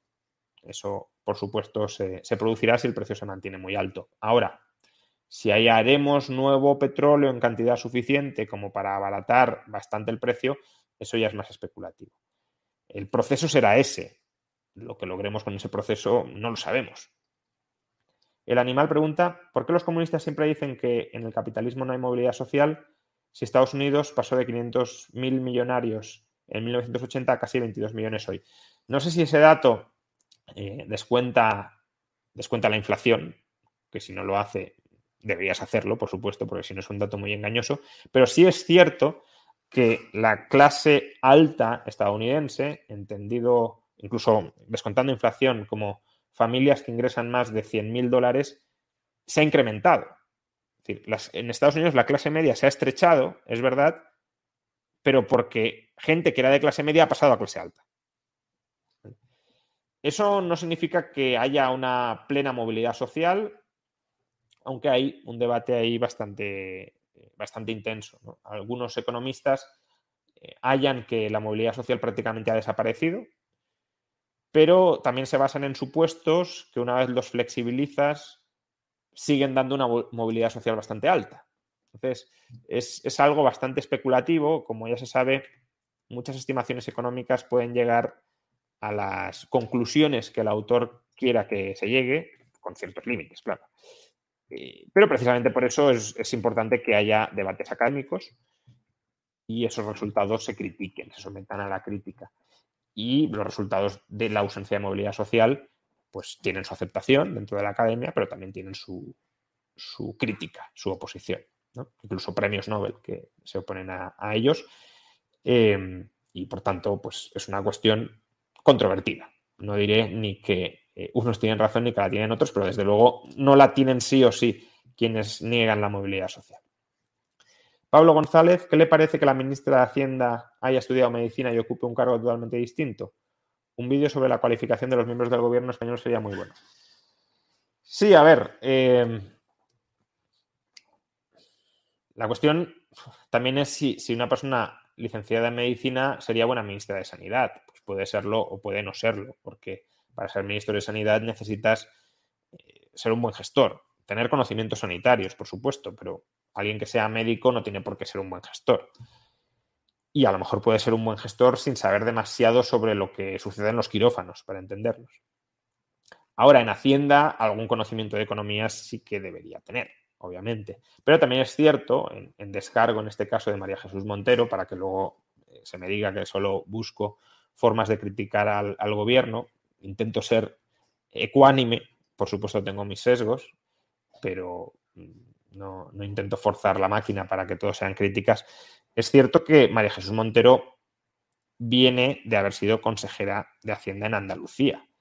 Por tanto, algo de experiencia pudo adquirir ahí. Quizá experiencia para el mal, porque las ideas que sostiene como ministra de Hacienda en muchos casos son malévolas. Pero no es eh, una absoluta desconocedora de, la realidad hacendística. Entonces, mm, creo que hasta cierto punto esa es una crítica injusta. Pudo ser válida cuando la nombraron en primera, por primera vez ministra, consejera de Hacienda en Andalucía, pero una vez adquirido eh, experiencia en el cargo, pues no tiene por qué, por qué ser una absoluta ignorante en ese, en ese asunto. Otra cosa es que no nos gustan las propuestas que haga, que a mí no me gustan, pero puede hacer malas propuestas con conocimiento.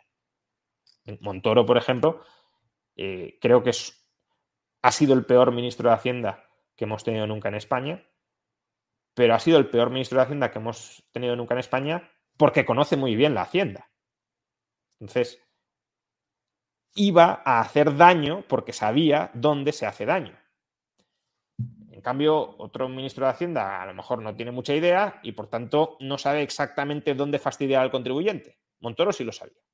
Y por eso hizo un destrozo gigantesco contra los contribuyentes españoles. Montoro, para quien no lo sepa, porque aquí el tiempo político pasa tan rápido, ministro de Hacienda del Partido Popular. Es decir, que es peor ministro de Hacienda claramente Cristóbal Montoro del Partido Popular que eh, María Jesús Montero del Partido Socialista. Vamos, a años luz. Vale, pues vamos a, proceder em, con el sorteo. Antes eh, voy a guardar algún superchat que ha llegado.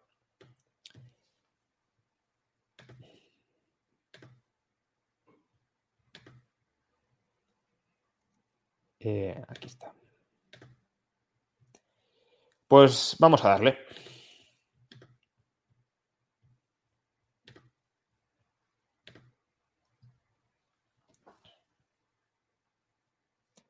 Ganador, Arit Melody. Pues eh, como en ocasiones anteriores, mándame un, un correo y, y nada, y demostrando que eres tú y con tus datos y te mando el libro. Además, el libro, pues eso, dedicado como, como todos los otros. Eh, a ver. Deonechan, que es miembro del canal, además desde hace mucho tiempo. Aprovecho para recordar que si queréis apoyar el canal, una forma de hacerlo, aparte de enviar superchats, por ejemplo, es siendo miembros del canal. Eh, pues bueno, felicita eh, por haber alcanzado los, los 400.000. Muchas gracias. Blandy Blue. Tengo familia en Kherson, Ucrania. Me parte el alma ver a comunicadores americanos que seguía llamar a Zelensky alarmista. Dicen que está todo exagerado y manipulado. Siento desolación. A ver, eh, yo he de reconocer en este caso mi, mi, ignorancia sobre cuestiones geopolíticas. Entonces no quiero ya os lo he dicho, no quiero emitir opiniones muy fuertes sobre este caso. En, una guerra, la propaganda es algo continuo por ambos bandos porque, en parte, las guerras se ganan entre la opinión pública, moralizando o desmoralizando a la opinión pública y, por tanto, la propaganda es crucial. Em, es muy complicado saber cuál es la situación eh, real en una guerra si no estás allí. E incluso estando allí probablemente no tengas una perspectiva completa pero desde luego sí sabrás mucho más que quien no está allí. Entonces, claro, es verdad que hay mucha gente que opina sin, desde el sofá de su casa sobre lo que está pasando en Ucrania y está dando opiniones muy, muy fuertes, como que pues, en Ucrania no está pasando realmente nada, que básicamente están entrando los rusos con, con flores, que a lo mejor podría ser cierto, pero claro, si no lo sabes, asegurar que sí, que sí, y que en cambio todo el sufrimiento que probablemente esté experimentando, digo probablemente porque no estoy allí, pero mm, al menos lo que nos llega, que podría ser propaganda, pero lo que nos llega y sobre todo lo que llega de gente que sí está allí, pues eh, lo que probablemente esté sufriendo el pueblo ucraniano mm, bajo la invasión rusa, pues es, aberrante que se desprecie de esa manera. Con esto no estoy diciendo que, que todo lo que nos llegue sea cierto o, deje de serlo, pero eh, de la misma manera que uno se muestra escéptico con la información que puede proporcionar el bando ucraniano, lo digo por los comunicadores estadounidenses de los que hablabas, también debería mostrarse, y por mejor motivo, muy escéptico con la información que llegue desde el bando ruso. Y comprar la mercancía rusa y despreciar la ucraniana eh, per se, pues eh, me parece muy, muy imprudente. Muy imprudente y además, en estos casos, o sea, muy imprudente en general. Opinar a la ligera siempre es imprudente. Pero claro, si estás opinando a la ligera sobre eh, muertes y sufrimiento humano en una guerra, que es el acto más atroz de interacción humana que puede llegar a haber, es seres humanos matándose entre sí en lugar de estar cooperando y mejorando recíprocamente sus vidas, eh, tratar o estar tratando de, aniquilarse mutuamente, pues ahí habría que ser especialmente prudente y tener especial tacto. Máxime, además, si, en una guerra todo es propaganda, pues no, intenta no comerte la propaganda ni de un bando ni del otro. Eh, don Gato, ahora que se cierra una crisis económica, ¿qué crees que pasará con las cripto? Bueno, las cripto es una categoría muy amplia y a mí ya muchas veces me han abroncado algunos eh, partidarios de Bitcoin, creo que además con cierta razón, que no habría que mezclar todas las categorías cripto que existen. Hay gente que considera que solo Bitcoin es un activo válido y todo lo demás es basura.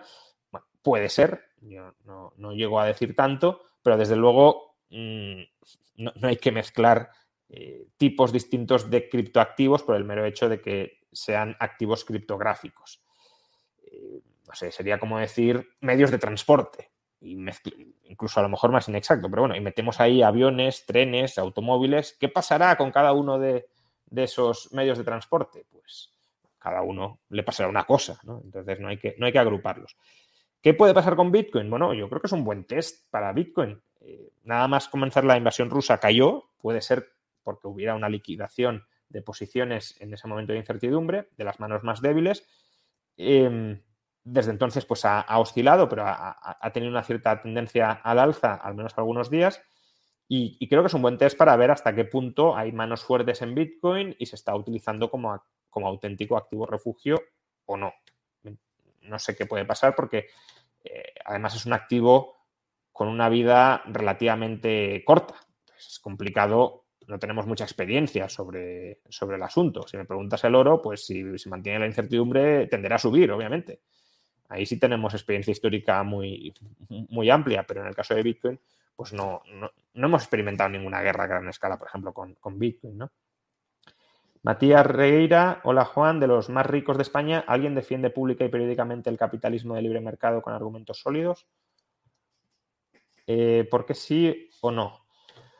Bueno, una persona que tampoco es de las más ricas de España, pero bueno, sí es bastante, sí es bastante rica y que lo defiende, es Fernando del Pino, de, la familia de, Ferrovial, que sí es una persona muy, eh, muy liberal, al menos en el aspecto económico, y eh, que hasta hace no mucho publicaba en, expansión. Creo que ha dejado de publicar porque intentó publicar un, un artículo en contra de la, de la vacunación de los niños y se lo censuraron y ha dejado de publicar. Pero bueno, podréis encontrar sus, sus eh, columnas históricas en Internet y hay algunas muy buenas y muy liberales.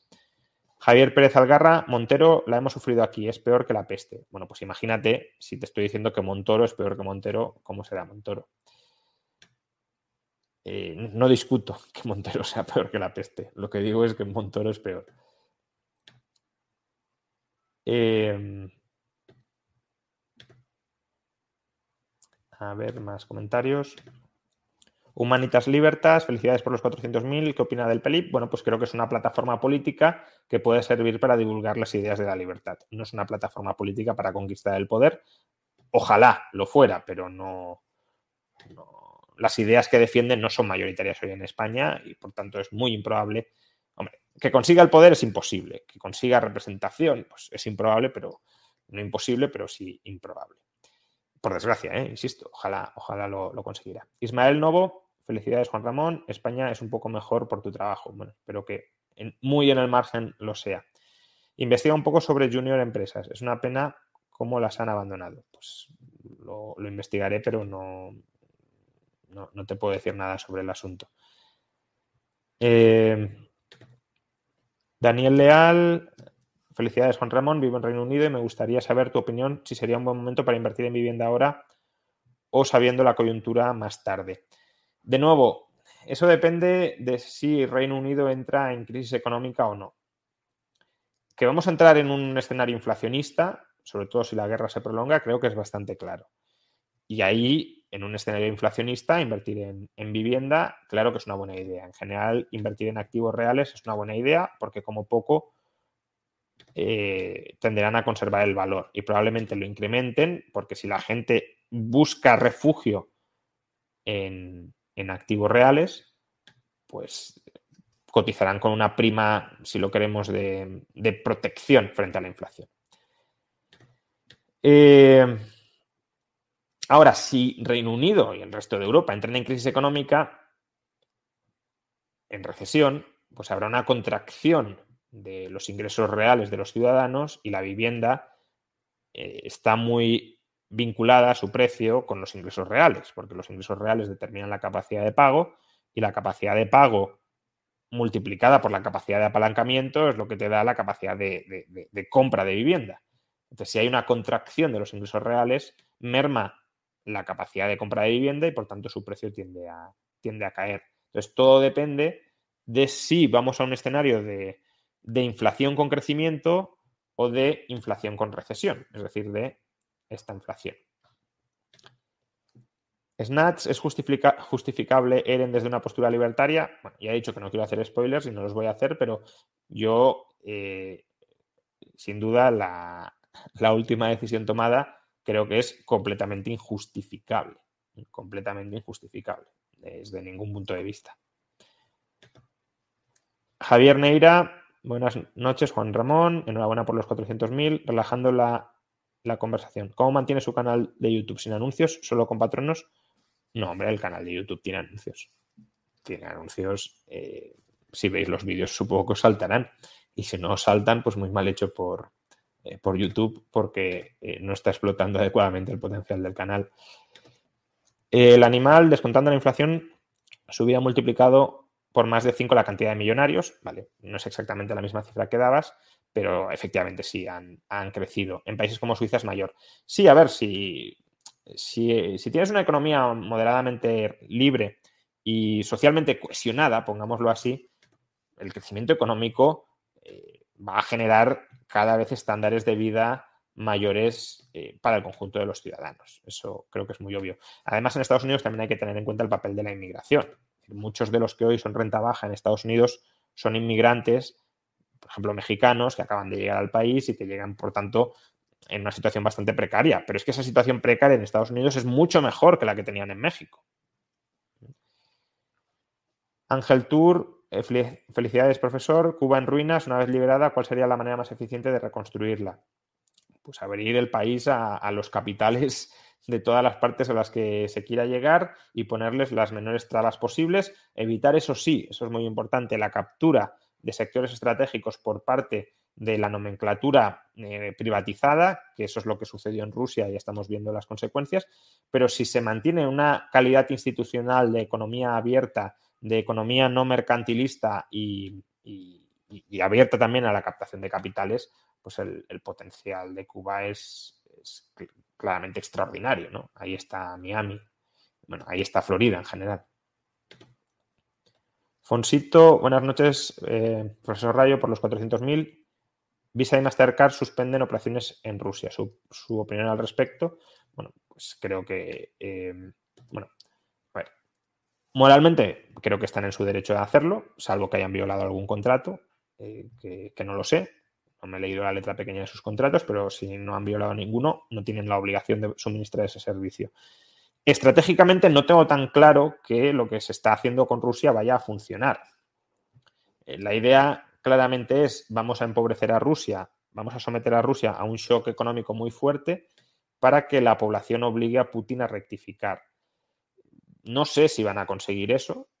Eh, Putin se puede enquistar o atornillar en el poder aún generando miseria. Y además, si generas miseria, de alguna manera estás reduciendo el coste de futuras agresiones. Si no hay nada que perder, pues ya de perdidos al río. Entonces, no tengo tan claro que vaya a funcionar la, estrategia desde un punto de vista disuasorio. Pero, bueno, eh, moralmente, si no se viola ninguna cláusula contractual, eh, pues eh, me parece correcto. Estratégicamente, pues, no, es mi campo, no lo puedo evaluar, pero sí planteo las dos, las dos posibilidades. que, que supongo que se lo habrán planteado también, espero los que, los que han tomado esas decisiones. Bueno, vamos con, con un nuevo sorteo. Eh,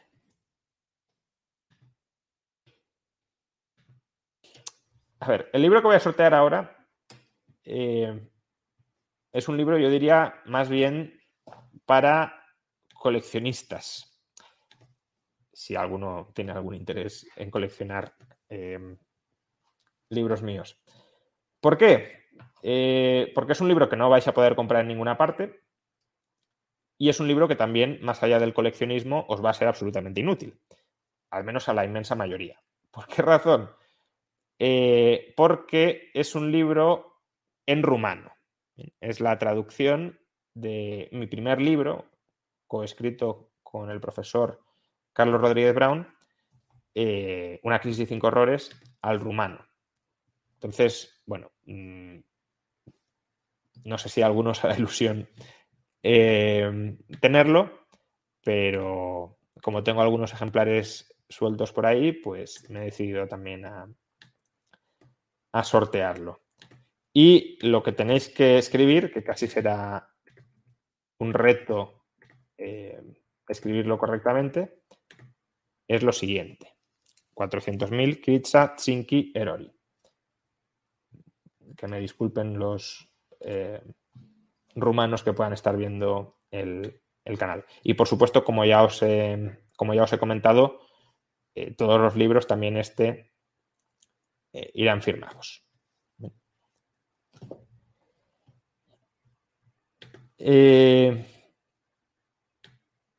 Bien. Algunos decís que es algo cutre, yo creo que no. O sea, mm, es un libro que o lo ganáis mediante este sorteo o no lo vais a obtener de ninguna manera porque ya no está ni siquiera a la venta en Rumanía. Eh, claro, será cutre para quien no quiera un objeto a coleccionar, pero para quien sí lo quiera, pues entiendo que no. Eh, Ramón Gallego, enhorabuena por los 400.000, tu trabajo es fantástico, gracias. ¿Crees que los impuestos podrían ser comparables a la esclavitud? Bueno, esa es la tesis de Nozick. Nozick pensaba que, el impuesto sobre la renta pues será lo mismo que esclavizar a una persona porque le está robando el tiempo de su trabajo. Hombre, exactamente igual no es, porque tienes una salida en el caso de los impuestos, puedes no, puedes no trabajar y si no trabajas, pues no generas rentas y si no generas rentas no pagas impuestos. E incluso diría yo que en, ciertos contextos incluso hay opciones de defraudar sin que te pillen, ¿no? En, cantidades muy pequeñas y demás, economía muy informal y, ahí pues no te esclavizan. Ahora, sí tiene rasgos en común, aunque no sea lo mismo, porque en la esclavitud no te puedes escaquear, el dueño te dice lo que tienes que hacer. Incluso, incluso en el IRPF no solo es que te puedas escaquear, es que tú puedes decidir qué hacer para pagar los impuestos. una persona puede dedicarse a ser médico, otra a ser economista, otra a ser panadero. En cambio, el, esclavo no, el esclavo tiene que hacer lo que le diga el dueño. en ese sentido es distinto, pero si tienen un rasgo en común. Obviamente, eh, si, y esto un marxista lo debería entender bien. Si el esclavo trabaja 10 horas al día para su dueño y eh, le da una rebanada de pan o una hogaza de pan, que es la que ha producido en la undécima hora, pues eh, al final el, esclavista le está quitando eh, pues 10 horas de su trabajo diario. Si eso lo hace el Estado vía impuestos, pues es más o menos lo mismo, con la diferencia, claro, de que luego el Estado en muchos otros campos te deja libertad para, para vivir y para desarrollarte. Eh, por cierto, no sé si es que no están entrando bien eh, o no lo estáis escribiendo bien del todo, porque mm, no hay mucha gente que vaya a entrar en el sorteo. Ya he dicho que iba a ser casi un reto escribirlo bien. Lo voy a volver a, compartir para que eh, lo, lo, pongáis bien y entre mayor cantidad de gente. Bien. Eh, Felipe González, supongo que no será el egregio expresidente. ¿Qué opinión tiene sobre la futarquía? Bueno, básicamente la, futarquía lo que pretende es que se voten los fines, pero no los medios que se utilizan para la política económica, y que eh, los medios que se van a utilizar para la política económica Em, se decidan, pues, por ejemplo, a través de mercados de apuestas. La, idea es que la gente no tiene por qué saber, o sea, la gente tiene preferencias sobre eh, cómo le gustaría que fuera la sociedad, pero no tiene por qué saber cuál es la mejor vía para llegar a eso. Pues, quiero que suban los salarios. ¿La mejor vía es subir el salario mínimo? Pues quizás sí, quizá no, no. Entonces, la gente puede saber que quiere que se suban los salarios, pero no necesariamente cuál es el mejor medio para saberlo. Bueno, me parece una idea interesante, aunque su implementación la veo problemática, más que nada porque dudo que la gente aceptara que se impongan normativas que, eh, o sea, muchas veces la gente no solo vota o no solo quiere votar los fines, sino también los medios, porque los medios pueden ser para ellos fines. Mm, uno no quiere solo que se suba el salario, sino que se suba de una determinada manera. Y si no hay una aceptación amplia de ese sistema alternativo, pues no, no funcionaría. Bien, vamos a hacer ya el, sorteo de,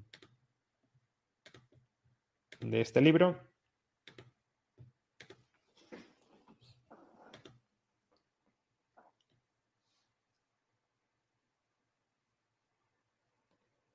Lemurido de Twitch, para que también vaya algo al, canal, eh, ha ganado, por tanto, bueno, pues manda un correo mándame un correo aquí mostrándome que eres tú y con tus datos y te lo haré llegar. Bien, Diego Flores pregunta por la investigación de Reine a Gazprom. No, no la conozco, o sea que no puedo, no puedo opinar al respecto. Eh, Arturo García, saludos desde México. Necesitamos un liberal como tú analizando las movidas del gobierno. Bueno, pues poneos manos a la obra. Yo ya no me puedo eh, dividir más. Eh, espero en algún vídeo futuro tratar asuntos de México en mayor medida de lo que lo he hecho, pero, pero desde luego si necesitáis alguien que esté marcándole el paso diariamente al, gobierno de México, ese no puedo ser yo. Eh, Pascal a París, ¿crees que España es un Estado fallido? Hombre, no, un Estado fallido no. Eh, no, sé si llegará a serlo en el futuro, pero de momento un Estado fallido eh, no es. no es Somalia, vamos dependencia del turismo, endeudamiento, educación caduca y trabajo difícil a la hora de, entrar en el mercado laboral. Sí, hombre, es una sociedad que el Estado intervencionista se ha ido cargando y es una sociedad donde, sobre todo para los jóvenes, es muy complicado, se les hace muy cuesta arriba por, por las eh, trabas regulatorias, tanto en materia laboral, en materia de ahorro para la jubilación, en materia de acceso a la vivienda y todo eso, todos son pecados que crea el Estado regulatoriamente para proteger a, determinados eh, grupos de interés. Pero tanto como decir que es un Estado fallido, no, la verdad es que no, no lo creo. Adrián DC, Felicidades, Rayo. ¿Podrías opinar sobre las diferencias entre cómo están subiendo los salarios en España y Reino Unido? Pues no sé cómo están subiendo en Reino Unido. Si te refieres a algo reciente, si te refieres a más largo plazo, pues ya he comentado antes que suben porque allí aumenta la productividad. No sé en los últimos meses lo que está sucediendo. En España lo cierto es que sí están subiendo los salarios en, términos nominales en los últimos meses y de hecho puede ser un, problema. Entiendo que se suban los salarios con la inflación que tenemos, pero puede generar una espiral precios-salarios. Poliegido, enhorabuena por los 400.000. ¿Cree que a día de hoy lo mejor que se puede hacer es rebeldía fiscal en el caso de los autónomos? Bueno, yo he de decir que soy partidario de, o sea, soy moralmente defensor de la rebeldía fiscal. Otra cosa es si es estratégicamente inteligente hacerlo, porque mm, obviamente el Estado tiene mucha capacidad de, represión y eso hay que, hay que evaluarlo estratégicamente a la hora de tomar una decisión u otra. Pero eh, nadie que recurra a la rebeldía fiscal va a tener, bueno, nadie que no se lucre del Estado y recurra luego a la rebeldía fiscal, obviamente, porque si no estaríamos ante un caso de hipocresía máxima, pero quien se gane de manera honesta la vida en el sector privado y recurra a la rebeldía fiscal no va a tener en absoluto mi reproche y creo que no debería tenerlo de nadie eh, moderadamente pacífico y, defensor de, las relaciones voluntarias. Bien, eh, Carlos Gil, te compro las maldades del coeficiente de caja 100%. ¿Cuál sería entonces un rango razonable para dicho coeficiente? Bueno, en otras palabras, ¿son los coeficientes actuales una barbaridad? Eh, coeficiente de caja regulado en banca libre no tiene que haber. Cada banco tiene que ser el que seleccione el coeficiente de caja que quiere. ¿Por qué? Pues lo hacen diariamente las empresas. Las empresas también tienen una cantidad de caja determinada en relación con sus pasivos a corto plazo. ¿Le decimos a una empresa que cuánta caja tiene que tener para atender esos pasivos? No, pues con un banco lo mismo. Un banco se tiene que exponer al riesgo de bancarrota y, eh, es decir, que si no pagas eh, lo que debes eh, cuando has de pagarlo, pues quiebras, o al menos entras en suspensión de pagos, y justamente para evitar esa posibilidad de bancarrota o de suspensión de pagos, es por lo que el banco estará interesado en tener una cantidad de caja que eh, considere prudente. Si acierta, pues ganará, ganará, quiero decir, mantendrá su negocio, funcionará y lo hará de manera eficiente. Em, si no, pues que, pase a concurso y así aprenda la próxima vez y aprendan otros que con esa cantidad de caja no se puede funcionar. de todas formas, en Escocia, en el siglo XIX, para que te hagas una idea, el coeficiente de caja era de apenas el 2% y se funcionaba muy bien. O sea que tampoco hace falta muchísima caja porque las cámaras de compensación interbancarias economizan muchísimo la tesorería. Ah, bueno, este ya lo he leído, aunque es un comentario bueno, pero ya, ya, ya lo he leído. Eh,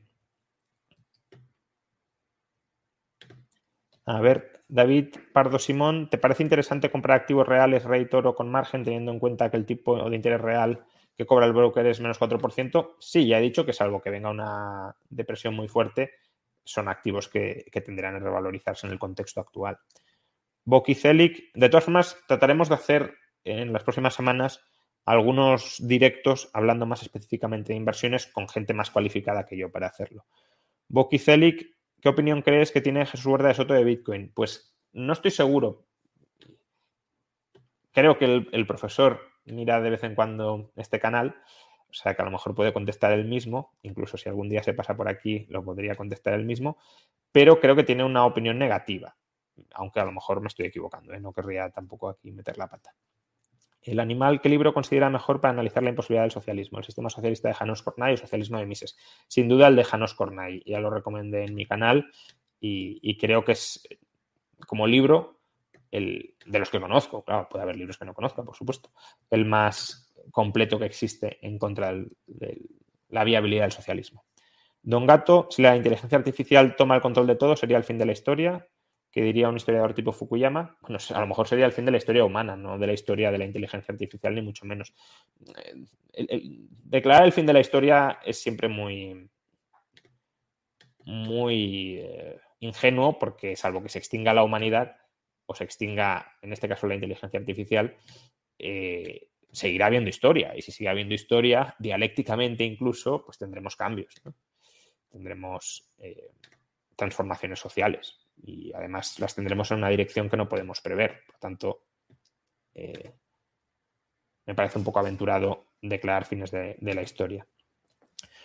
Blay 85, Rusia sin el apoyo de China podría seguir con la guerra, Occidente no debería presionar a China.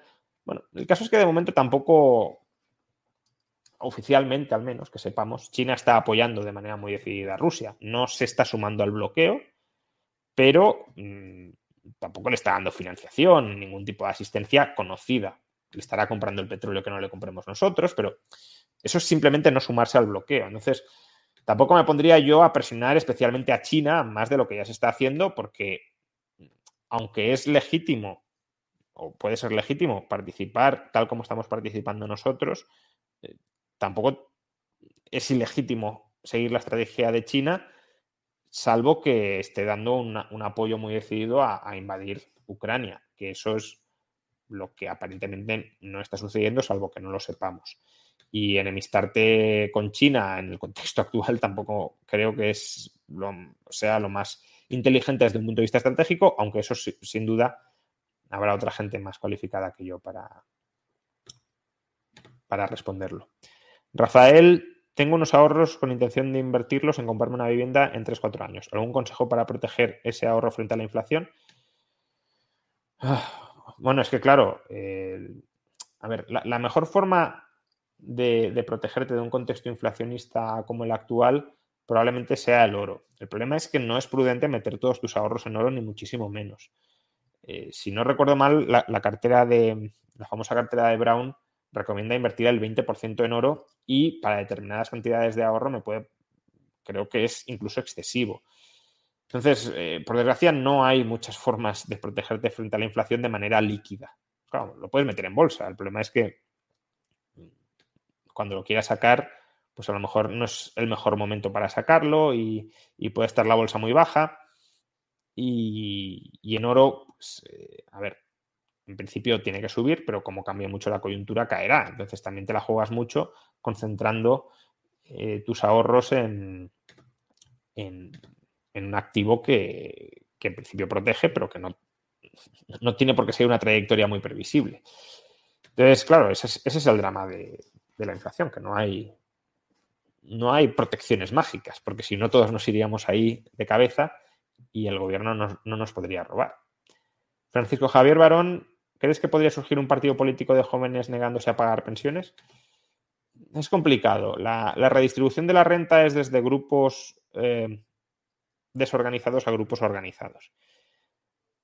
Los jóvenes no tienen conciencia de estar siendo eh, parasitados por el sistema impositivo. Y si no tienes esa conciencia, no te vas a organizar. Los pensionistas sí tienen conciencia de estar beneficiándose del sistema de pensiones, porque es, evidente eh, que lo están haciendo pero los jóvenes no. Y por tanto, si no se consigue eso, no se van a organizar y si no se organizan, pues no va a haber esa oposición.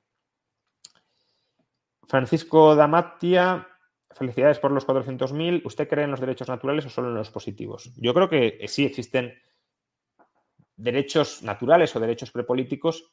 Existen en el sentido de que si queremos alcanzar, em, bueno, al menos en dos sentidos. Primero, los seres humanos estamos evolutivamente diseñados para tener ciertas evoluciones morales y esas evoluciones morales tienen como finalidad promover la cooperación dentro del grupo.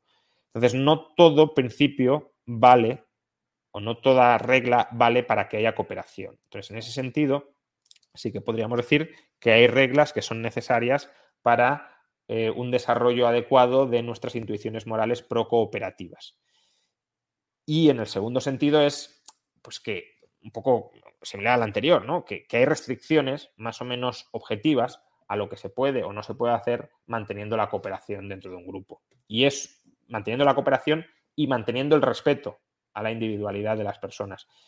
Y con esos objetivos sistémicos, cooperar manteniendo el respeto al individuo, no te sale cualquier sistema jurídico, te sale un sistema jurídico similar al, al liberal. Elio Mart, enhorabuena por esos 400.000. ¿Tienes discrepancias teóricas sobre economía con mi ley? Tampoco sé todo lo que defiende mi ley, entonces no, puedo opinar sobre eso, pero sí sé que tengo discrepancias en materia de, políticas sociales, ¿no? Por ejemplo, creo que en Argentina eh, su partido, si no es así, me disculpo, pero creo que en su, partido ha votado en contra de la despenalización de la marihuana, pues eso me parece... Eh, mi ley lo justifica, por supuesto, pero, pero creo que no son buenas eh, ni las que ofrece él ni otras similares que se han ofrecido históricamente para, oponerse a ello. Pero bueno, eso lo podríamos debatir en cualquier momento, aquí o en cualquier otra parte. Elisa MDP, el voto electrónico serviría para limitar el poder del Estado.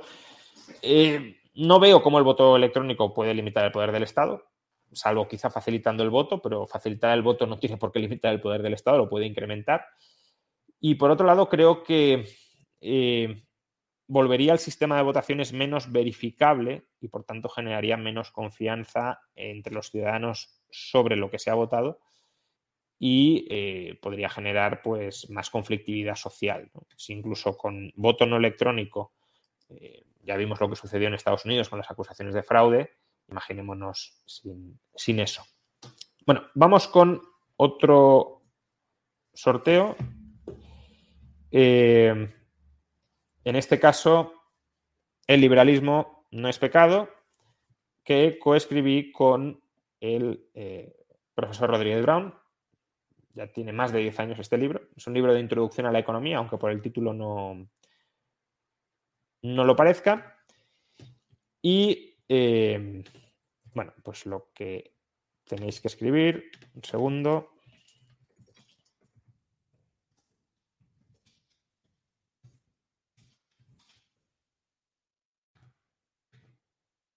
Es lo siguiente. 400.000, liberalismo no es pecado. Bien, Vamos con otras preguntas. Juan González, ¿por qué Chile sigue siendo subdesarrollada? Hombre, a ver, comparado con la región no, es un país subdesarrollado ni mucho menos. De hecho, el riesgo es que empiece a serlo ahora eh, con toda la degeneración institucional que, han experimentado. Pero la cuestión es que salir del subdesarrollo no es algo, no es algo rápido, no es algo sencillo. Eh, requiere mucho tiempo y de mucho crecimiento económico. Y Chile ha tenido crecimiento económico durante, sobre todo, los años 90, eh, pero no es suficiente para alcanzar estándares de vida occidentales. Aún así ha mejorado muchísimo. Y, creo que ahí puede haber una falta, una cierta falta de perspectiva sobre cómo estaba Chile en los 70 o en los 80 y cómo está hoy. Eh, Bueno, pues creo que se han contestado ya todos los, los superchats que, que estaban pendientes. Y ya llevamos casi dos, horas de, directo, así que si os parece, pues concluiremos el directo con, con este sorteo. Eh, Víctor Navarro, ¿cuál es su opinión sobre el libre albedrío? ¿Es, es ser. Ah, ¿es ser determinista y liberal incompatible? No, no creo que sea incompatible. aunque no exista libre albedrío y todo esté predeterminado, necesitamos normas en sociedad y la cuestión es cuáles son esas normas. Eh, por tanto, no, no es, no es incompatible. Quizá lo sea con ciertas concepciones del derecho penal. Eh, es verdad que en ese caso la responsabilidad personal pierde peso eh, porque realmente no, hay responsabilidad personal, ¿no? Pero aún así, en un sistema determinista, pues tienes que darle más peso a, a unas situaciones u otras. Entonces, si le das más peso a la protección de los derechos de las personas, aunque esté predeterminado que otro vaya a ser un asesino, pues vas a proteger a esa persona frente al asesinato.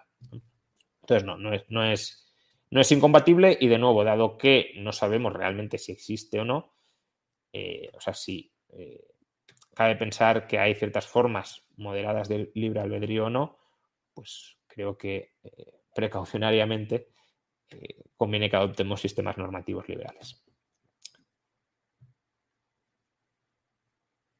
Bien, vamos por tanto a proceder.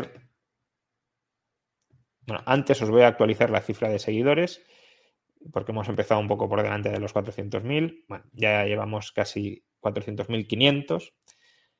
Eh, y vamos a proceder con el último sorteo. Eh, allá va. Ah, por cierto, todos los que habéis ganado, recordadme qué libro habéis ganado. En este caso, el ganador es Rodrigo González. Eh, pues, como en casos anteriores, eh, mándame un correo eh, a la dirección que aparece en pantalla. Muéstrame que eres tú y, dame tus datos para enviarlo y te lo mandaré. Y, y recuérdame que has ganado el liberalismo no es pecado, porque si no, no sabré cuál te tengo que enviar. Don Juan Pliegues Cero, ¿crees que Rothbard será el economista más leído del siglo XX por Mises.org? Pues no lo sé, quizás sí, aunque desde luego no es el mejor economista del siglo XX. Em, ¿Economista favorito? Bueno, eh, en cada ámbito hay uno. Es que ya no hay economistas totales, completos, ¿no? Eh, entonces, en el ámbito monetario, yo siempre he dicho que me, me influyó mucho Antal Fequete. Pero bueno. Carlos Cata, ¿Cuál es su opinión sobre el objetivismo de Ayn Rand? no soy experto en objetivismo de Ayn Rand, ya lo he comentado otras veces, me habéis hecho esta pregunta. Em, y, bueno, siempre respondo lo mismo y los objetivistas siempre me critican por no entender adecuadamente el objetivismo, o sea que es una pescadilla un poco que se muerde la cola. Eh, pero bueno, creo que es un sistema filosófico al que em, le falta incluir o tener en cuenta el aspecto emocional de las personas. Esa es una de las eh, principales críticas que, se le podría hacer, que son normas concebidas para, robots, eh, normas no solo sociales, sino incluso de, comportamiento personal, y, las personas no somos eh, robots. ¿Qué opinión tiene de Ernesto Castro como filósofo?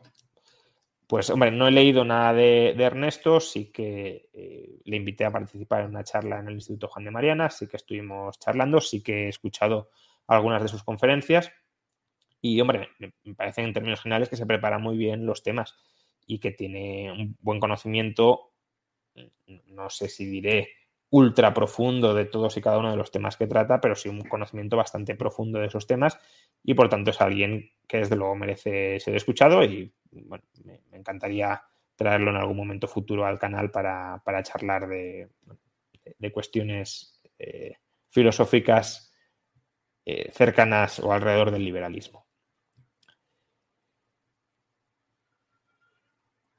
Eloy Mar te invita a Ernesto Castro a tu canal. La entrevista que te hizo, bueno, se, ha cortado el comentario. Bueno, supongo que lo invitaré en el futuro y, y, bueno, pues charlaremos. he escuchado alguna vez eh, que dice que. Mm, ah, está aquí. Eh, invita a Ernesto Castro a tu canal. La entrevista que te hizo sobre renta básica le hizo cambiar de idea. Lo mismo se pasa en CAP. Bueno, él dice que, mm, que sabe por dónde atacar mi, visión filosófica, que es por el principio, que es por la idea de la separabilidad de las personas. Y, estaré desde luego encantado de, debatir con él esa cuestión cuando, cuando surja, cuando se dé el caso en el futuro. Aún tenemos pendiente, por cierto, lo que pasa es que todo el tema de la guerra lo ha, lo ha retrasado, lo retrasé yo en un primer momento por, porque no me daba de sí la agenda y ahora se ha vuelto a retrasar, lo teníamos programado para finales de febrero, pero con la guerra pues no tiene ahora mismo mucho sentido. Tenemos un debate pendiente con, Roberto Vaquero, ¿no? La segunda parte está muy interesado en, un segundo asalto. Pues bien, lo, mantendremos cuando se pueda en, este canal. Bueno, lo dicho, que ya llevamos dos horas justas de directo. Eh, muchísimas gracias a todos por haberme acompañado. Em, en, estas, en estas dos horas y muchísimas gracias también por, eh, supongo que muchos al menos seréis suscriptores del canal, muchas gracias por, por haber alcanzado, por haber contribuido a que el canal alcance la cifra de 400.000 personas.